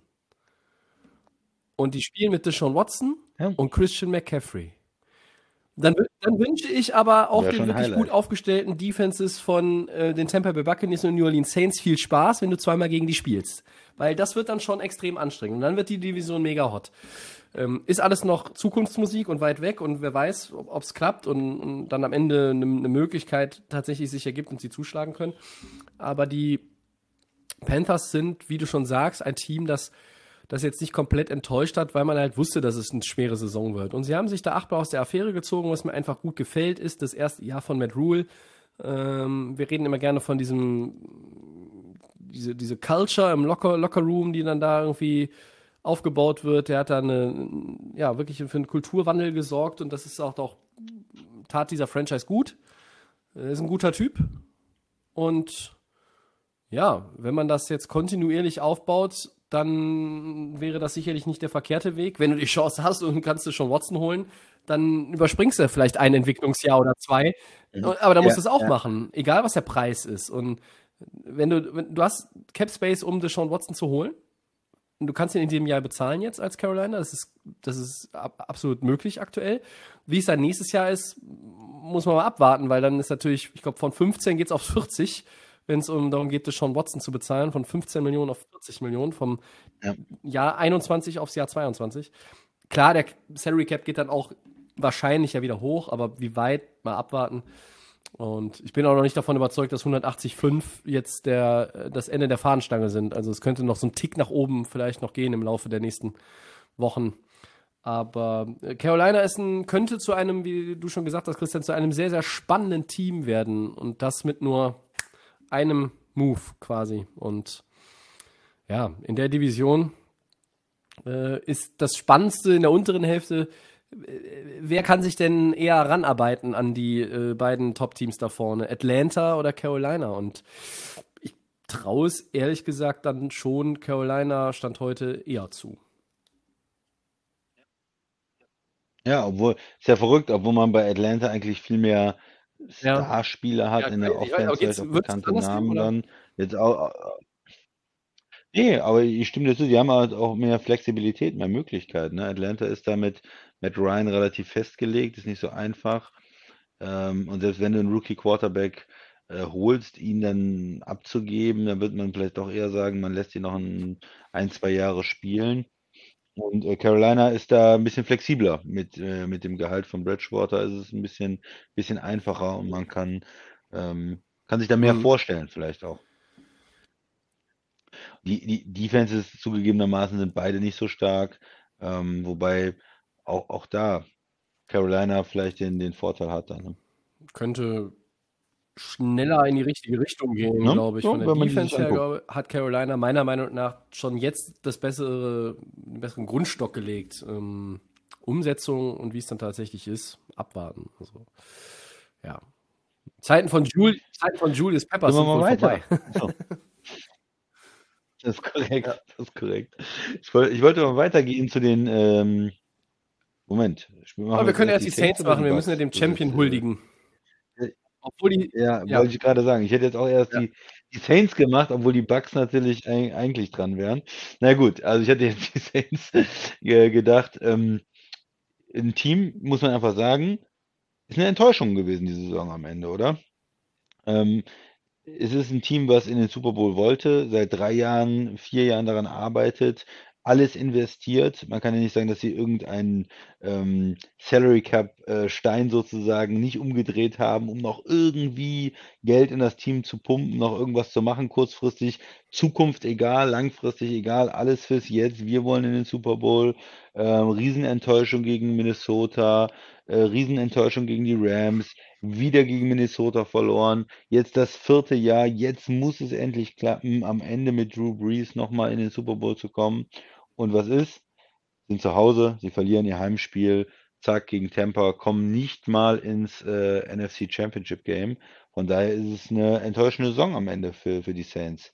Ähm, obwohl sie auch lange Zeit wie vielleicht das ausgeglichenste Team eines der besten Teams der, der Liga ausgesehen haben. Sie haben äh, sowohl eine Offense, sie haben Running Game mit Camara, sie haben das Passing Game, ähm, sie haben eine gute O-Line, wir haben viel auch diese in den letzten Monaten die Saison insgesamt äh, darüber gesprochen, dass sie eine gute O-Line haben, auch viele äh, hohe Picks da investiert. Ähm, sie haben eine sehr talentierte Defense, die, die auch gut spielt, äh, Pass-Rusher äh, wie, wie Hendrickson, ähm, Cameron Jordan, äh, in der, in der Defense dann auch ähm, Marshall Latimore als Corner. Äh, da ist, sind ja noch viele andere talentierte Spieler, ähm, sie haben Temper bezwungen in der regulären Saison, äh, haben sie deutlich in ihre Schranken verwiesen, mit der Defense auch eigentlich gegen die Bucks Offense vor allen Dingen sehr, sehr gut ausgesehen.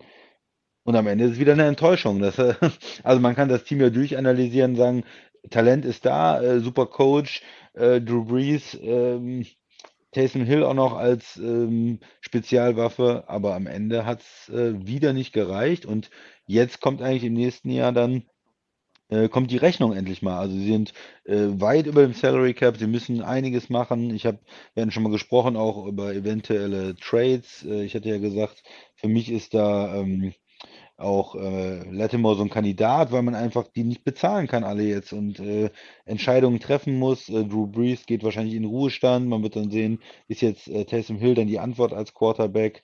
Äh, ja, äh, Tobi, es war, war doch irgendwie enttäuschend, oder wie siehst Ja, du es? natürlich.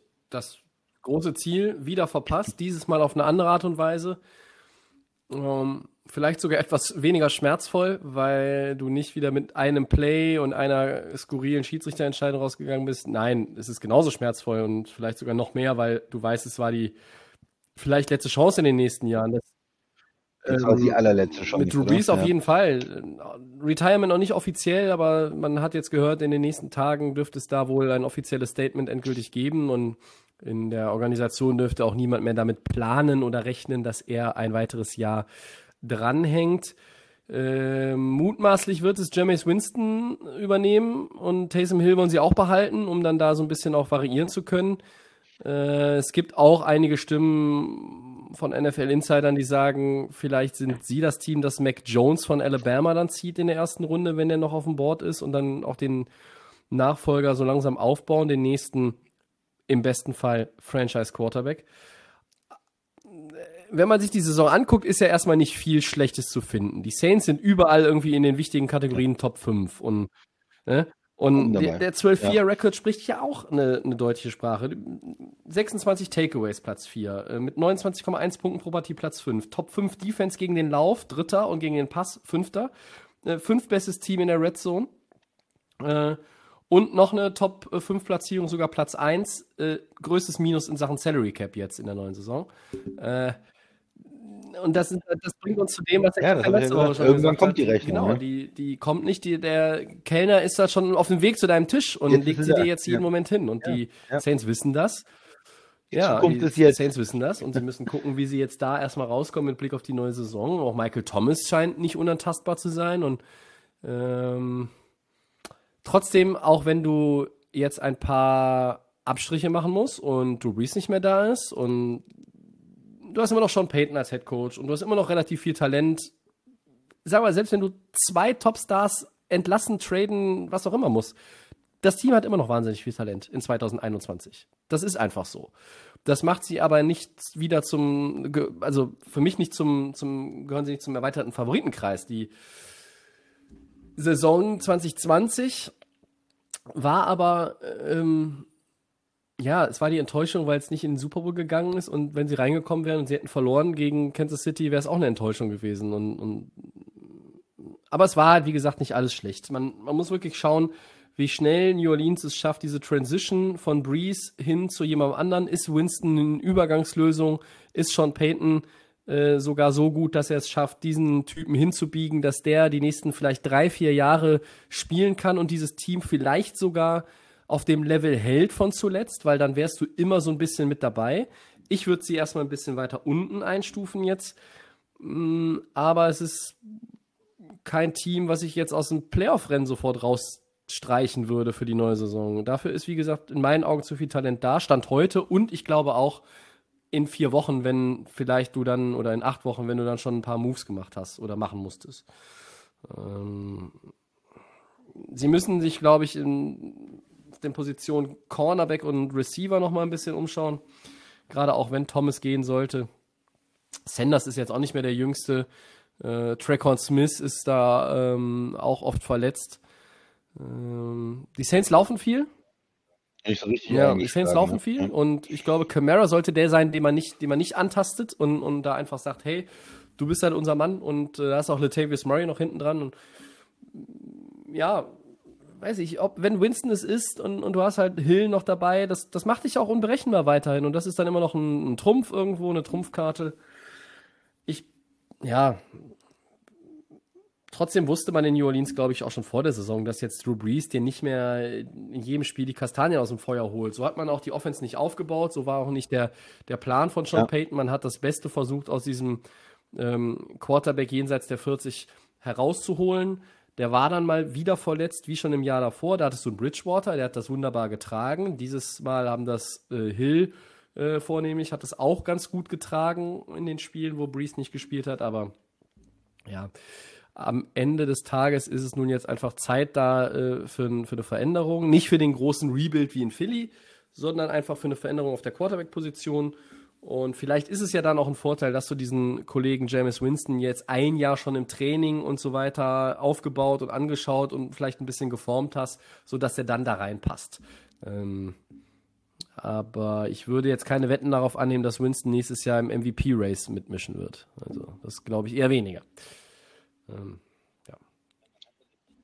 Ja, man hat bei dem Team durch das Talent, was sie ja unbestritten haben, so das Gefühl, es geht nicht so weit runter. Also mit dem Coach und, und mit den auch den, auch wie sie ohne Breeze jetzt die letzten zwei Jahre die Spiele bestritten haben, ähm, äh, diesem, dieser, dieser Foundation, wie man so sagt, die da ist, in diesem Grundgerüst, O-Line, Running Back, ähm, Coach, Defense, sollte es nicht so weit runtergehen für die Saints. Aber je nachdem, wen sie abgeben müssen, wie es mit dem Salary Cap auskommt, wie der Quarterback dann spielt, ähm, kann es halt schon irgendwo Richtung 8-8 gehen. Ja. Aber ich glaube nicht, dass sie ähm, viel tiefer fallen werden. Ne? Äh, aber dieses, dieses, diese Chance auf den Super Bowl wirklich, die ist, glaube ich, jetzt erstmal weg, weil ich glaube nicht, dass du mit einem äh, Jam Jameis Winston da irgendwie äh, den Super Bowl Nein, gewinnen kannst, oder? Würde ich jetzt auch nicht mit rechnen. Ich sehe das so, so ähnlich und du hast die Division gewonnen, du hast aber dann in den Playoffs gegen Tampa verloren. Tampa hat sich in der zweiten Saisonhälfte zu dem Team entwickelt, was alle eigentlich von Anfang an erwartet hatten. Tampa ist der Favorit in der Division. Du hast die Packers, du hast die Seahawks, die Rams. Ähm, und ja, vielleicht ist auch Dallas dann wieder ernst zu nehmen und die würde ich dann, wenn Prescott fit ist, würde ich die vielleicht auch vor New Orleans in einem, in einem Ranking der NFC-Teams setzen im Sommer. Aber man muss noch ein bisschen abwarten, wie sich die ein oder andere Personalsituation ja dann, dann ausgeht. New Orleans hat jetzt die Chance erstmal, glaube ich, verspielt und die Saison war dementsprechend eine Enttäuschung. Ähm, aber wenn du natürlich nochmal genau drauf schaust, sie, sie haben ja auch guten Football gespielt. Also die Regular Season war gut. Du hast halt Tampa Bay zweimal geschlagen. Ah. Kommt nicht so oft vor, dass du in deiner Division den, den, den ersten Platz machst. Irgendeiner dahinter holt den Super Bowl und du hast den zweimal geschlagen in der Regular Season. Das ist natürlich auch eine, eine verrückte Geschichte irgendwo so gesehen, aber ja, New Orleans ne? ist ein Team, das ich immer gerne gesehen habe, gerade mit Drew Brees und ich werde ihn in der Liga vermissen, muss ich ganz ehrlich sagen. Auch wenn er jetzt nicht mehr in den letzten ein, ein, zwei Jahren auf dem absoluten Top-Niveau gespielt hat, ähm, ja. Ähm, kategorisch äh, von, also von den Statistiken her und den Kategorien super äh, die Saison. Am Ende einfach nicht das erreicht, was du wolltest, dann ist es eine Enttäuschung. Und ja, jetzt musst du da ein bisschen, so, so ein bisschen Neuaufbau, wie nachdem die Legion of Boom weg war in Seattle, nur dass du hier nicht mit der Defense äh, was ändern musst, sondern zwangsläufig auf der Quarterback-Position. Und, und der Rest ist erstmal noch ganz gut, was da ist. Was es bringt, keine Ahnung. Ja. Ja, kommen wir noch zu. Ja, wird man sehen. Also es ist eher oder auch eine erzwungene Änderung dann durch den Salary Cap einfach auch noch. Ne? Ja. Kommen wir noch zu einem Team, äh, wo die Saison definitiv keine Enttäuschung war, äh, wo es, glaube ich, ganz gut gelaufen ist, Tobi. Äh, Tampa, die haben den Super Bowl gewonnen. Keine Enttäuschung. Und ähm, ja, woran lag's? Was, was waren die, die Schlüssel? Die haben äh, den Goat geholt vor der Saison. Tom Brady, der weiß, wie man äh, Super Bowls gewinnt. Ähm, haben ihn Das klingt immer so äh, ins einfach, Team aber am äh, Ende passt es reingebracht, dann doch, ne? sicherlich. Äh, ja, äh, ja, so einfach ist es. Du musst einfach nur den besten Quarterback ähm, holen, der schon sechs Super Bowls gewonnen hat, äh, dann läuft's. Ja, äh, nein, sie haben ja noch mehr gemacht. Also das ist äh, natürlich der, der erste Punkt gewesen, aber sie haben das Team dann nach seinen Wünschen auch äh, verstärkt. Äh, Rob Gronkowski haben sie geholt. Äh, sie haben äh, Antonio Brown, äh, diesen, diesen Diva-Receiver, diesen schwierigen Charakter auch reingebracht und haben gesagt, okay, unser Head Coach äh, Bruce Arians, der kann das handeln, der ähm, kommt damit zurecht was ja auch nicht überall funktioniert hätte. Und zu den starken Leuten, die schon da waren, äh, Evans, äh, Goodwin, äh, Miller, äh, dann war natürlich eine Menge Talent da für, für Brady. Dann haben sie noch äh, Leonard Fournette geholt, der in Jacksonville rausgeflogen ist und haben dann auch mit, mit Jones zusammen zwei starke Running Backs gehabt.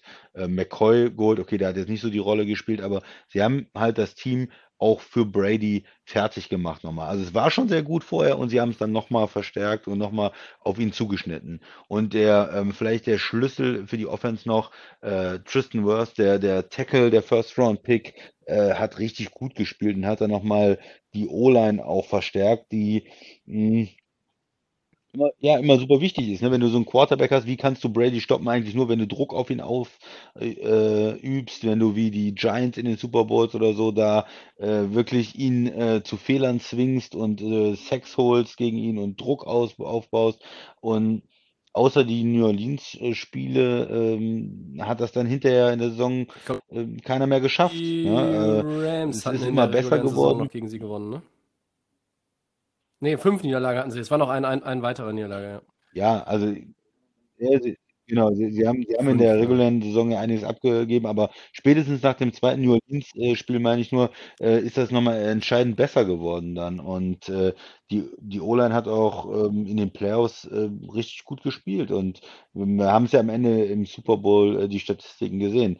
Mahomes die ganze Zeit unter Druck gewesen, Brady eigentlich nicht unter Druck gewesen. Den größten die größte Differenz, glaube ich, die es äh, überhaupt gab äh, in dem Super Bowl zwischen dem Druck auf die Spielmacher. Also da muss man auch der O-Line von Tampa, die ja schon Talent hatte, Ryan Jensen, der Center, ähm, Marpet, der Guard, äh, gut, Smith, ein oh, solider Left Tackle auch irgendwo und dann halt mit äh, die, Mhm. die rechte Seite mit Wirfs dann nochmal richtig verstärkt. Ähm, richtig gute Entscheidung, guter Pick, der äh, in der Saison sich absolut bezahlt gemacht hat, dann äh, für Tampa. Und dann das Gegenstück dazu, die Defense, ähm, die zeitweise ja sogar noch ähm, das Prunkstück in der Saison war und in der, in den Playoffs auch genauso wie die Offense auch dafür verantwortlich ist, dass sie den Super Bowl gewonnen haben. Die Fr äh, Front, die dann den Druck ausgeübt hat äh, auf die Quarterbacks gegen die Packers und auch gegen ähm, Kansas City, als es drauf ankam, richtig Alarm gemacht haben. Klar, O-Lines, die geschwächt sind äh, bei beiden Teams, aber die haben es auch ausgenutzt und die haben richtig ähm, viel Druck gemacht, auch vor allen Dingen über die Linebacker. Äh, Shaquille Barrett äh, extrem gut gespielt. Äh, ähm, Jason Pierre-Paul äh, gut gespielt und ja, die Inside-Linebacker, diese Kombination Levante David und äh, Devin White, ähm, auch wahnsinnig stark gegen Running Backs, gegen den Lauf, als auch gegen den Pass. Die haben ja auch oft äh, mit leichten Boxen, äh, Boxes gespielt, also mit wenig Spielern gegen den Run gespielt, äh, weil sie wussten, die können das äh, handeln und wir können ähm, dann die Secondary auch ein bisschen unterstützen die jetzt nicht das Prunkstück ist vor der Saison, wie gesagt, viele junge Spieler, aber die selbstbewusst sind und, und dieses zwei, dritt, viertrunden-Picks, die da äh, unterwegs sind aus 18, 19, 20 in Tampa, die haben sich auch toll entwickelt.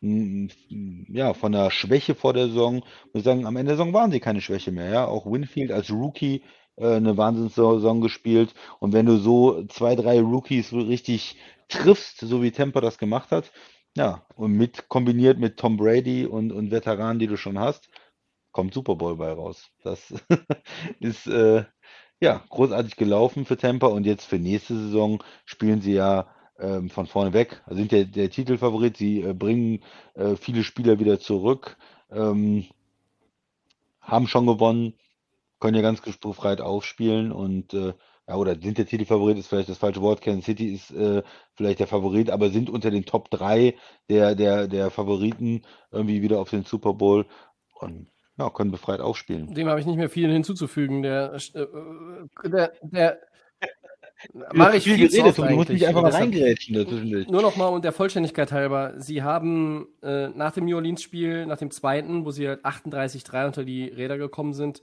haben sie ähm, zwei Wochen später gegen die Rams und dann auch ja, gegen die Chiefs verloren. Und neben der zweiten New Orleans Niederlage, das, die erste war ja dann schon in Woche 1, haben sie in Chicago äh, äh, verloren.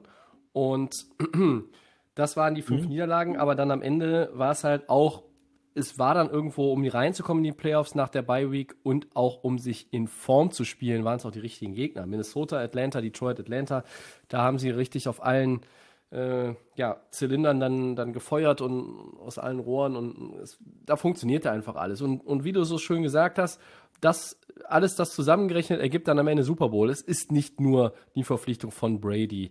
Brady, sieben Super Bowls, bester Quarterback aller Zeiten.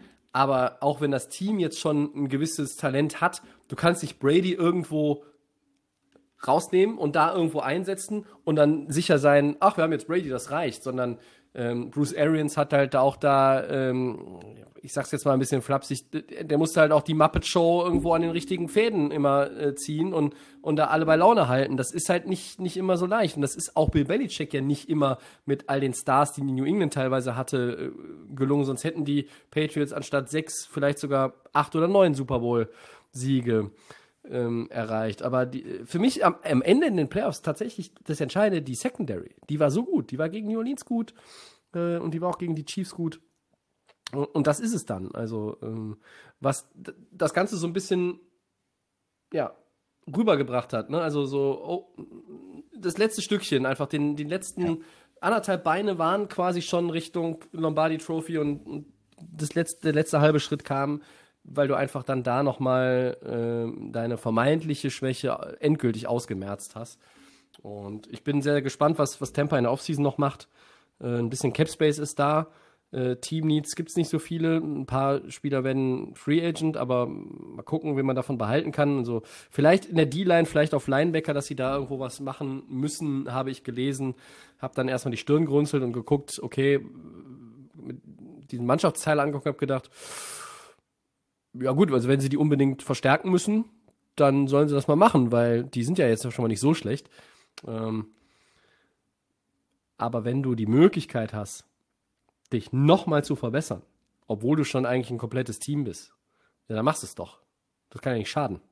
Weil wenn du den, ich sag jetzt mal wirklich nochmal, wenn du diesen ganzen Zirkus mit, mit Gronk und Brown und Fournette wenn, und, und, und auch um McCoy, der irgendwo auf dem Trainingsplatz war, der ja zumindest noch da, wenn er auch im, Spiel keine Rolle gespielt hat, wenn du das alles unter einen Hut bekommen hast, ja, bitteschön, dann warum soll das im nächsten Jahr nicht wieder so äh, funktionieren? Das ist absolut, absolut machbar. Ne? Und ich finde, Tampa Bay ähm, ist in einer sehr, sehr guten Position. Wenn man sich das auch statistisch nochmal anguckt, was sie geleistet haben im letzten Jahr, Sie waren unter den Top 3, was die Punkte anbelangt, und sie waren unter den Top 10, was Penalties anbelangt, wenig Strafen begangen und, und sie haben auch mit der Defense, waren sie auch eine Top 10 Defense. Und wenn deine Offense Top 5 ist und deine Defense Top 10 ist und du Brady hast äh, und einen guten Coach, also weniger als Championship Game hätte es dann auch eigentlich gar nicht sein dürfen. Und sie sind dann die zwei Schritte weitergegangen in den Super Bowl rein und dann bis zum Titel und dann war es ein Projekt, was absolut aufgegangen ist. Rundum gelungen. Auch wenn natürlich viele, genau auch wie wir, nach dem zweiten New Orleans-Spiel und, und, und, dann waren sie irgendwann, dann waren sie irgendwann 7-5 nach der Niederlage gegen Kansas, waren sie 7-5 und dann haben viele gesagt, ja, und jetzt? Kommt nicht mehr viel, oder? Und dann haben sie alles weggehauen. Immer das Gefühl, äh, Tobi, dass es äh, nicht richtig gezündet ist. Es war mal die Defense, die gut war, es war mal die Offense, die gut war und irgendwo fehlte immer so ein bisschen was. Und dann haben sie gut gespielt mit der Offense, dann wieder eine, ein Spiel nicht. Und es war, man hat immer darauf gewartet. Man hat gesagt, da ist doch eigentlich alles da. Wann, wann geht's richtig los mit Tempo? Und am Ende kam es dann noch. Äh, aber man, glaubt es natürlich auch oder weiß es auch wirklich sicher erst, wenn wenn wenn es dann in den Playoffs auch äh, klappt und wenn man diese Mannschaft, die es vorher noch nicht geschafft hat, dann mal ähm, in den Playoffs sieht und so ein Playoff-Run ähm, spielen sieht. Ja. Also für mich, äh, Need ist für mich ein, einfach diese D-Line, Linebacker, da äh, zu gucken, dass man nicht alt wird, dass man da irgendwo Ja, das Niveau ähm, schaut, wen kann man reinbringen, wen, wo ist vielleicht noch jemand, ist so ein Watt vielleicht jemand, den man da reinbringen will, ne? Äh, ist es, mh, was, was macht man da, ne? Dass man diesen, diese, diese D-Line, diesen Pass Rush ähm, auf einem guten Niveau hält. Gibt es vielleicht Spieler, die sagen, ich möchte äh, einen Super Bowl nochmal gewinnen äh, in Tampa, die, die bereit sind, auch für weniger Geld zu unterschreiben. Diese Möglichkeiten hat man jetzt und die sollte man nutzen, weil das ist eigentlich dieser Vorteil, wenn man einmal oben ist, dann kann man natürlich auch günstig bestimmte Spieler dazu bekommen, die sagen, komm, für ein Jahr, für einen Run, für da unterschreibe ich dann auch für ein bisschen weniger Geld, um mit Tom Brady zusammen nochmal anzugreifen. Haben wir eine, eine Menge ne, äh, Werbungspotenzial auch bei den Free Agents. Das ist richtig. Das, das Schwierigste, und das ist vielleicht das, was Brady jetzt nochmal, also er findet ja auch immer was, was ihn antreibt, den Repeat, Repeat. jetzt da nochmal zu schaffen. Weil jetzt hat er, hat er nur mit den äh, Patriots am Anfang seiner Karriere, muss man ja mehr oder weniger sagen, ist, ne, 2-4, 2-5 geschafft. Seitdem hat keiner den Titel verteidigt. Und ich traue ihm das zu, aber es ist, Und auch es diese- ist sehr schwer. Ich, ich halte es sogar für noch schwieriger, als jetzt den, diesen Titel gewinnen, einfach jetzt das nochmal zu schaffen, weil, weil das so lange her ist, dass es jemand geschafft hat. Ja, der, wir der haben Brady gesehen, hat ja mehrfach das schon Kansas, versucht. die, Ja. Ja, Ja, äh, auch so ein Team wie Kansas, die alles zusammengehalten haben, ja mehr oder weniger, ne? Coach, Quarterback und, und Playmaker. Trotzdem schaffst du es nicht jedes Jahr, weil die, die, die, die Unterschiede in der NFL ja auch einfach so gering sind und manchmal ein Zufall in dem Spiel ist. Also wie oft gewinnen sie in New Orleans, in Green Bay äh, gegen Kansas City? Wenn du alle Spiele noch äh, zehnmal laufen lässt, gibt es auch diese Szenarien, wo Tampa rausgeht. Auch mit diesem ganzen Talent, äh, wie sie jetzt aufgestellt sind. Absolut möglich. Ich habe ja schon vor, letzte oder vorletzte Woche gesagt, am knappsten dran war tatsächlich Washington. Also, Ja. wenn man nur das Ergebnis anguckt also, und den Spielverlauf. Aber ähm, äh, dieses, dieser erste Playoff-Win hat, glaube ich, auch Tampa nochmal so angeschoben, dass sie gesagt haben: hey, guck mal, Washington, haben alle gesagt, das ist ein Freilos, aber wir fanden das, haben das als schweres Spiel empfunden, weil die, weil die trotz ihres Records ein unangenehmer Gegner sind und das waren sie ja auch. Und das hat aber dann auch nochmal einen Push gegeben. Und das, das wurde mir von vielen einfach so abgetan. Äh, so, ja, Footballteam, nimmst du mit und easy, easy und so. Aber ähm, auch, das war kein Spiel im Vorbeigehen. Wer sich erinnert, wie das Spiel gelaufen ist, da musste Tampa schon, musste sich schon, schon strecken. Und ähm, das hat vielleicht auch nochmal so 2-3 Prozent gegeben. Einfach dieses Gefühl, hey, erstes Playoff-Spiel mit Brady, erster Sieg, jetzt glaubt auch der Letzte dran, falls irgendjemand noch vorher Zweifel hatte, dass sie es schaffen können. So. War für das Team dann. Gut. Christian, noch was zu Temper? Nö, haben wir alles gesagt, glaube ich. Dann Four Downs. Bitteschön. Ich starte mal. Nochmal die Eagles. Philadelphia entlässt Wide Receiver Deshaun Jackson und spart damit rund 6 Millionen Dollar äh, Salary Cap. Richtiger Move? Äh, ja, äh, Jackson ist 34 und hat in den letzten beiden Jahren zusammengerechnet acht Spiele gemacht, äh, 23 Bälle gefangen, waren immer noch drei Touchdowns dabei insgesamt, schön gut, aber äh, seine Zeit ist vorbei. Er will noch weiterspielen, es wird woanders sein. Er wird das für, wenn er ein Team findet, das muss man ja auch mal bedenken, wird das, glaube ich, für äh, vergleich, vergleichbar, ja, ich jetzt, wollte jetzt Taschengeld sagen, aber das ist ein blöder Begriff. Ähm, und gerade auch noch reingekommen, äh, Elton Jeffrey, auch das nicht überraschend, den werden sie auch entlassen. Ähm, also, wie vorhin schon mal angesprochen, als es um die Eagles ging, im Nachgang zum Carson Wentz Trade, da ist halt, ne, das wird jetzt verjüngt und du musst Cap Space sparen und du willst halt auch den jüngeren Leuten eine Chance geben und wenn man sich das auch anguckt, was, was Deshaun Jackson und Jeffrey auch verdienen, dafür kriegst du zu wenig in Return auf dem, auf dem Feld zurück. Das ist leider so. Und deshalb richtiger Move und ähm, weiter geht's äh, für die Eagles. Ob es für Deshaun Jackson weitergeht, was glaubst du, der spielt noch irgendwo oder? Ja, erstmal ein, ein richtig äh, klasse Spieler ähm, auf dem Feld äh, sich, anzuschauen äh, in, in, seinen, in seinen besten Jahren, weil er einfach diesen Speed hatte und ähm, wahnsinnig äh, viele spektakuläre Touchdowns ja auch erzielt hat. Tiefe Pässe, äh, ich kann mich auch an, an Punt Returns erinnern und sowas. Also ein, ein spektakulärer Spieler, aber jetzt mittlerweile zu alt, zu verletzungsanfällig. Ganz logisch, dass sie ihn abgeben nach den äh, zwei Jahren, du hast jetzt gesagt. Und ähm, er, ob er nochmal ein Team findet, ich glaube nicht, äh, dass da noch äh, viel für ihn möglich ist. Vielleicht irgendwo ähm, Minimum und dann, dann muss er auch kämpfen, um dann das Roster zu machen und zeigen, dass er fit ist. Ähm, ja. ja. für so ältere Wide Receiver, die viel verletzt sind und äh, ver vergangene Sachen kann man sich da nichts kaufen in der, in der NFL. Ist, ist leider so. Ne? Es ist bei Oder den ist so. Spielern ja. 34, 35 und älter, wenn du fit bist, dann hast du immer noch eine Chance, irgendwo das Roster zu machen. Siehe Frank Gore, siehe Larry Fitzgerald. Ähm, das sind halt Leute, die dann einfach auch mit Mitte 30 noch irgendwo mitspielen, regelmäßig und, und mit, mithalten können, auch wenn sie nicht mehr natürlich die Produktion früherer Tage haben. Aber, ja. ja. Und er, er hat, glaube ich, noch den Speed zum Teil, aber wenn man dann immer wieder verletzt ist, und sich rausbringt, ist natürlich auch schwierig. Ja, ja aber einmal Full Go, Christian, irgendwie eins, eins gegen eins gegen den Corner oder vielleicht den, den tiefen Safety und danach fasst er sich an Oberschenkel, das ist ja auch nicht wert. Also da, ja, hast du ja nichts von. Das, auch, auch, das ist das Problem. auch für ein Minimum-Deal nicht. Deshalb wird es schwer, glaube ich, dass er irgendwo unterkommt. Gut, zweites Down. Die Packers entlassen Linebacker Christian Kirksey und Tackle Rick Wagner. Was sagt der Green Bay-Experte zu diesen Entscheidungen in Wisconsin? Auch ähm, relativ logische Entscheidung. Die, die äh, Packers sind ja auch ein Team über dem Salary Cap im Moment, so wie er ähm, vorausgesagt ist, äh, 180 Millionen. Und das heißt, sie müssen da einiges machen. Und äh, viele teure Spieler im Kader, ob es ein Rogers ist, ein Adams, ein äh, äh, Clark, äh, Darius Smith, also viele gute Spieler zugegeben, Stars, aber die man auch hoch, sehr hoch bezahlt. Und da muss man in dieser zweiten Reihe dritten Reihe, ähm, was, was keine Rookies sind, Veteranen, da muss man schon schauen und ein bisschen Geld sparen. Und zu den beiden Spielern ist ein bisschen schade, weil die erst letztes Jahr ähm, auch zu den Packers gekommen sind, aber Verträge, wo man schon wusste, naja, vielleicht überleben die auch ein, ein Jahr nicht. Also ähm, das hat sich da schon angedeutet. Äh, Christian Kirksey als Linebacker ja, war äh, einfach auch wieder verletzt. Das ist immer sein Problem gewesen, auch schon in Cleveland. Und dadurch ähm, nicht gut genug, um da und, und zu viel verletzt, um das zweite Jahr zu rechtfertigen. Und ähm, Rick Wagner hat eigentlich gut gespielt, muss man sagen, für einen Ersatztackle. Das ist ja eher so seine Funktion.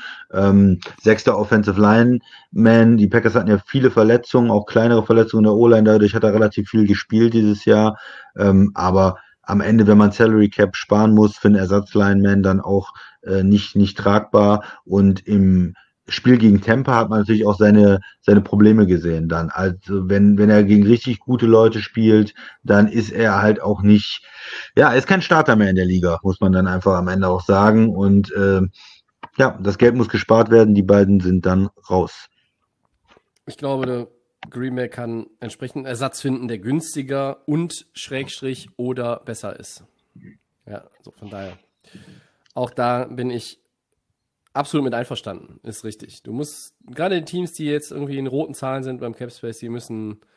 Ja, müssen man muss ja nicht immer unbedingt mega kreativ werden, sondern man guckt einfach ganz solide und knallhart da, was sind die Positionen. Und muss ja auch, wenn du, wenn du einen Ersatztackle hast, der so und so viel Millionen bekommt, oder Kirksey, der als Linebacker dann auch irgendwie so und so viel. Also, das sind jetzt nicht die Monsterverträge im, ja. äh, bei den Packers, ne? Aber äh, das ist, das sind sinnvolle Entlassungen. Das ist einfach so.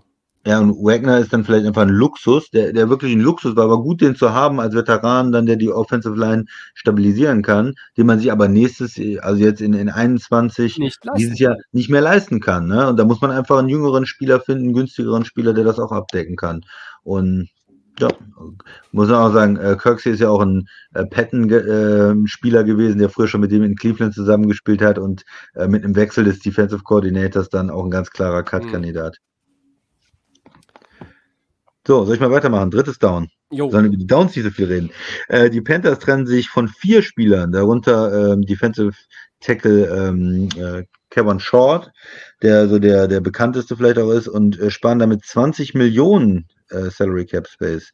Bereitet Carolina da was vor, Tobi? Ja, das haben wir ja vorhin schon angesprochen, ne? so der Run auf Deshaun Watson. Sie, ich glaube, Ihnen ist das ernst. Du hast es vorhin mit dem Stichwort Stafford, sie hatten für Stafford geboten. Das Angebot der Rams war besser. Stafford ging nach LA oder geht nach LA. Offiziell ist es ja alles erst am 16., 17. März, wenn das Ligajahr beginnt. Aber ich glaube schon, dass man da, wenn man, wenn man jetzt schon in relativ kurzer Zeit, also die haben jetzt mit 19,9 Millionen, glaube ich, jetzt freigemacht und sind bei, ich weiß nicht genau, 28, 29 jetzt an Capspace. Das machst du jetzt zu dem Zeitpunkt, auch wenn der Salary Cap runtergeht, in meinen Augen nur, wenn du halt irgendwas auf, Quarterback, willst ver ver auf Quarterback vor allen Dingen verändern willst, ja. Und ähm, Bridgewater hat sich ja das, das verdient gehabt, nach seinen guten Leistungen in New Orleans jetzt auch den Starting-Job zu bekommen und wir haben ihn ja auch gelobt, ähm, aber auch kritisiert vorhin, also äh, und, und das, glaube ich, damit relativ fair bewertet. Und ja, ich glaube schon, dass, dass die Panthers da was, was vorbereiten. Ob sie am Ende das Team sind, dass Deshaun Watson landen wird. Ich glaube, dass Watson auch so ein bisschen in seine Entscheidung mit einbeziehen wird. Ähm, Big Market.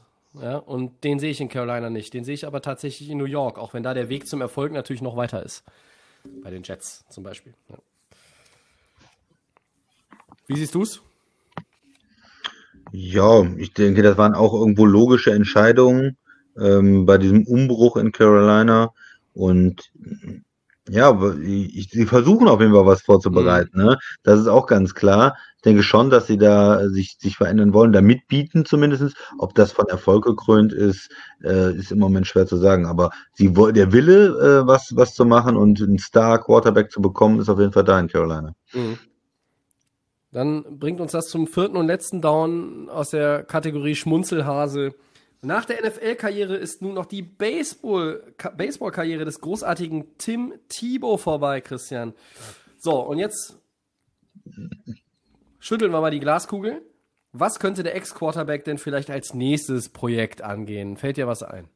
Ja, ich denke mal, Fernsehprediger würde sich doch da anbieten in Amerika, oder? Schön. Wunderbar. Ja, also er war immer religiös äh, unterwegs und jetzt nach Football und äh, Baseball denke ich mal, dass er vielleicht da sein neues Zuhause findet. Im Abspann läuft deswegen gleich äh, Jesus He Knows Me von Genesis. Das passt dann thematisch wunderbar dazu. Super Idee, muss ich ganz ehrlich sagen. Ich habe irgendwie zwei Sachen im Kopf.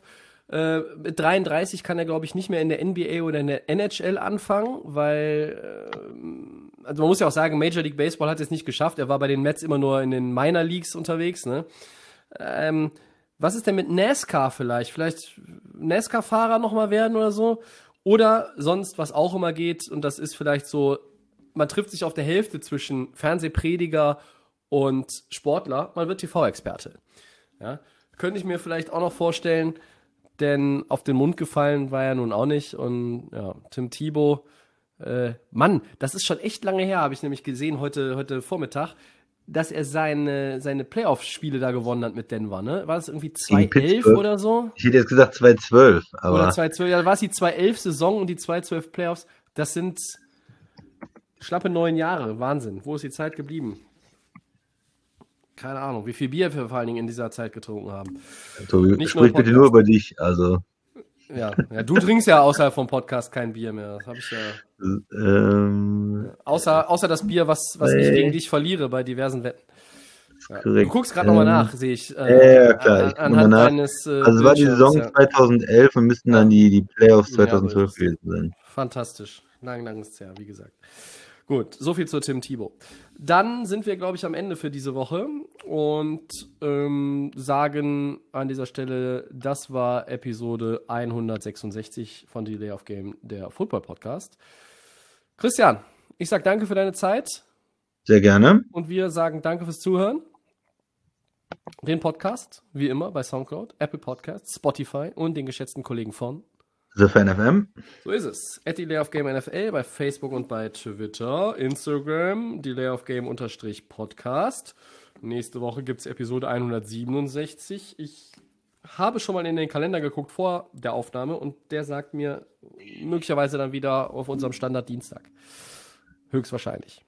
Sollte was dazwischen kommen, werden wir euch informieren. Bis dahin, viel Spaß und äh, ja, wir freuen uns auf nächste Woche. Ciao.